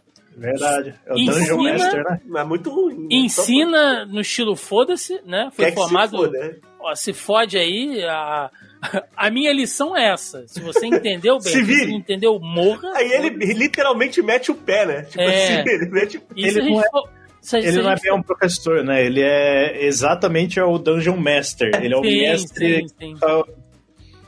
E, cara, se for falar de anime aqui, tem um monte, né? Tem a é. Mestra Genkai lá do Yu Hakusho, né? Que Nossa. vai sair agora o Yu Hakusho aí no, no, no, live action.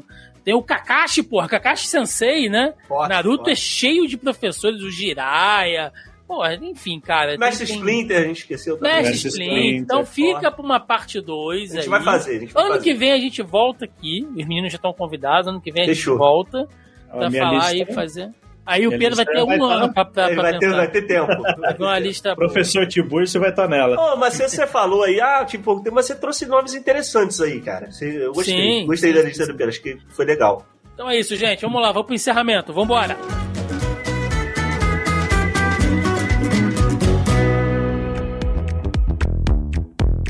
E chegamos ao final de mais um Zoneando Podcast, onde falamos aqui, fizemos um top, né? Aí, melhores ou mais memoráveis professores, mestres e mentores da cultura pop. Então a gente foi aqui quadrinho, cinema, videogame, série. Acho que a gente abrangeu aqui alguns bons exemplos e exemplos diferentes, né? Como a visão Legal.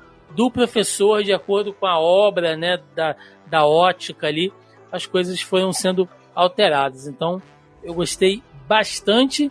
E agora aquele momento de recadinho, jabá aí, o que vocês tiverem. Meu querido João Vinícius, você, cara, dá o recado. Vamos lá, vamos lá. Galera, é, meu jabá é meu Twitter, que é o hub de todas as coisas que eu faço, arroba João Vinícius LOL, L-O-L, de League of Legends mesmo.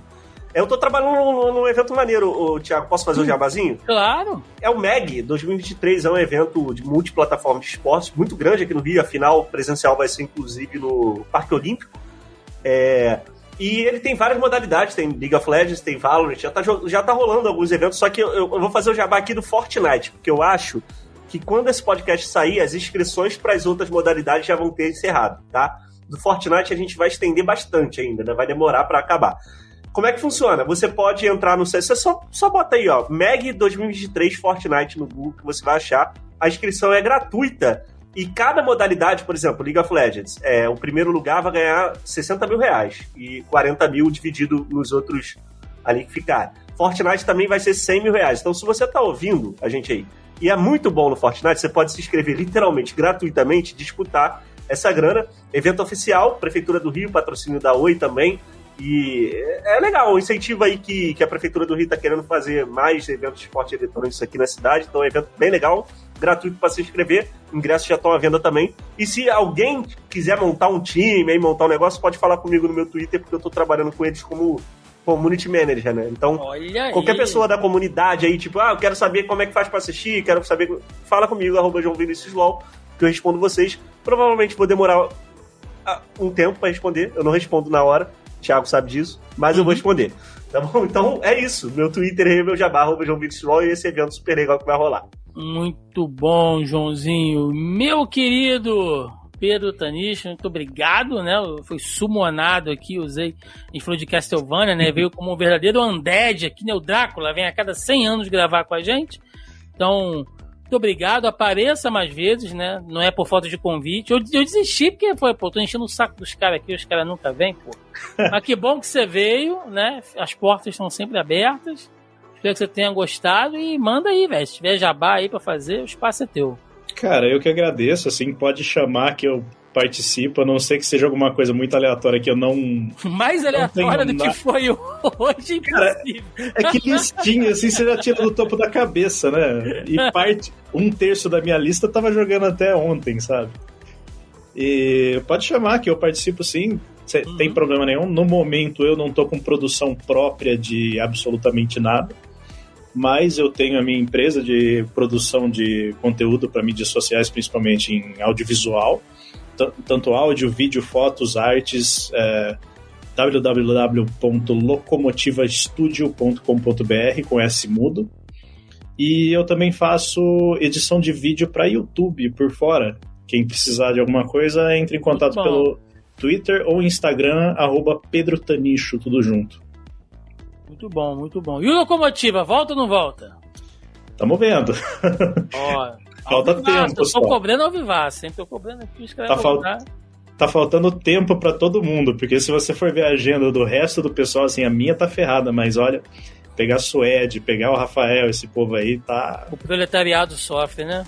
É, tá precisando é. ler mais Marx esse pessoal, viu? Que olha... É isso. Meninas, muito obrigado pela participação. Gente, recadinhos de sempre, né? Vamos lá, rapidinho aqui. Uh, bom, primeiramente, né, agradecendo a todo mundo que nos acompanha, nos ouve, que nos prestigia toda semana. Lembrando sempre que vocês podem entrar em contato conosco de diversas formas. Tem a nossa página lá no Facebook, na Zona E, e o nosso grupelho do Zoneando Podcast no Facebook. Né, se você tiver aqui na postagem no nosso site, está ali logo abaixo ao player o link para você fazer parte do grupo, ou vai direto lá no Facebook, procura por Zoneando Podcast, que vocês nos encontram também. Toda semana, né, salvo algumas exceções como essa aqui, programa de lista, geralmente eu não faço, mas né, quase sempre a gente joga lá o tópico da pré-pauta pra galera comentar. Eu falo qual é o tópico da semana e a galera comenta, joga pergunta, comentário, piadinha, né, pra gente produzir a pauta aqui sempre em conjunto com vocês, meus nobres e caros ouvintes. Além disso, estamos aí nas demais redes sociais, estamos no Twitter, estamos no Instagram e estamos no YouTube, onde você pode conferir aí conteúdo a semana inteira, né? Tem sempre é, vídeo de reação aí de trailer, análise de filme, de série, indicação. né, divagações aí para quem quiser acompanhar. Toda quinta-feira tem a nossa live de quinta, onde eu, Carol Tibi Martins, Marcelo Delgado e convidados, né? O João já participou aí com a gente também. Algumas vezes. Algumas vezes, né? A gente faz um rodízio aí, um rolê de notícias também, que é bem aleatório, é bem divertido, a gente dá uma abrangência bem bacana aí toda semana com as principais notícias aí do, do mundinho nerd aí, da cultura pop. E toda sexta-feira ou sábado né, tem aí a nossa edição do Zoneando Podcast em vídeo, né? Lembrando que esse ano agora a gente também está com a versão em vídeo. Então você quer, né, nos ver, olhar as nossas faces, nossas facetas, né, nossas nossas caras, é só entrar aqui no nosso canal do YouTube que vocês podem ver aí, né, tranquilamente. Lembrando também que estamos nas demais é, aplicativos né, e agregadores de podcast, Spotify, Deezer, Amazon Music, Castbox, enfim, cara. Quem escuta podcast aí tem sua plataforma predileta, só procurar por Zoneando lá com Z que vocês nos encontram. Gente, é isso. Deixa nos comentários aí a sua lista. Me fala seu top aí. Me dá três nomes de professores mestres que vocês acham bacanas, né? Que nós não citamos aqui, que a gente pode citar numa parte 2, tá? Me conta aí nos comentários que eu quero saber bastante. É isso, gente. Ficamos por aqui. Até semana que vem, um abraço e até mais. Valeu! Valeu!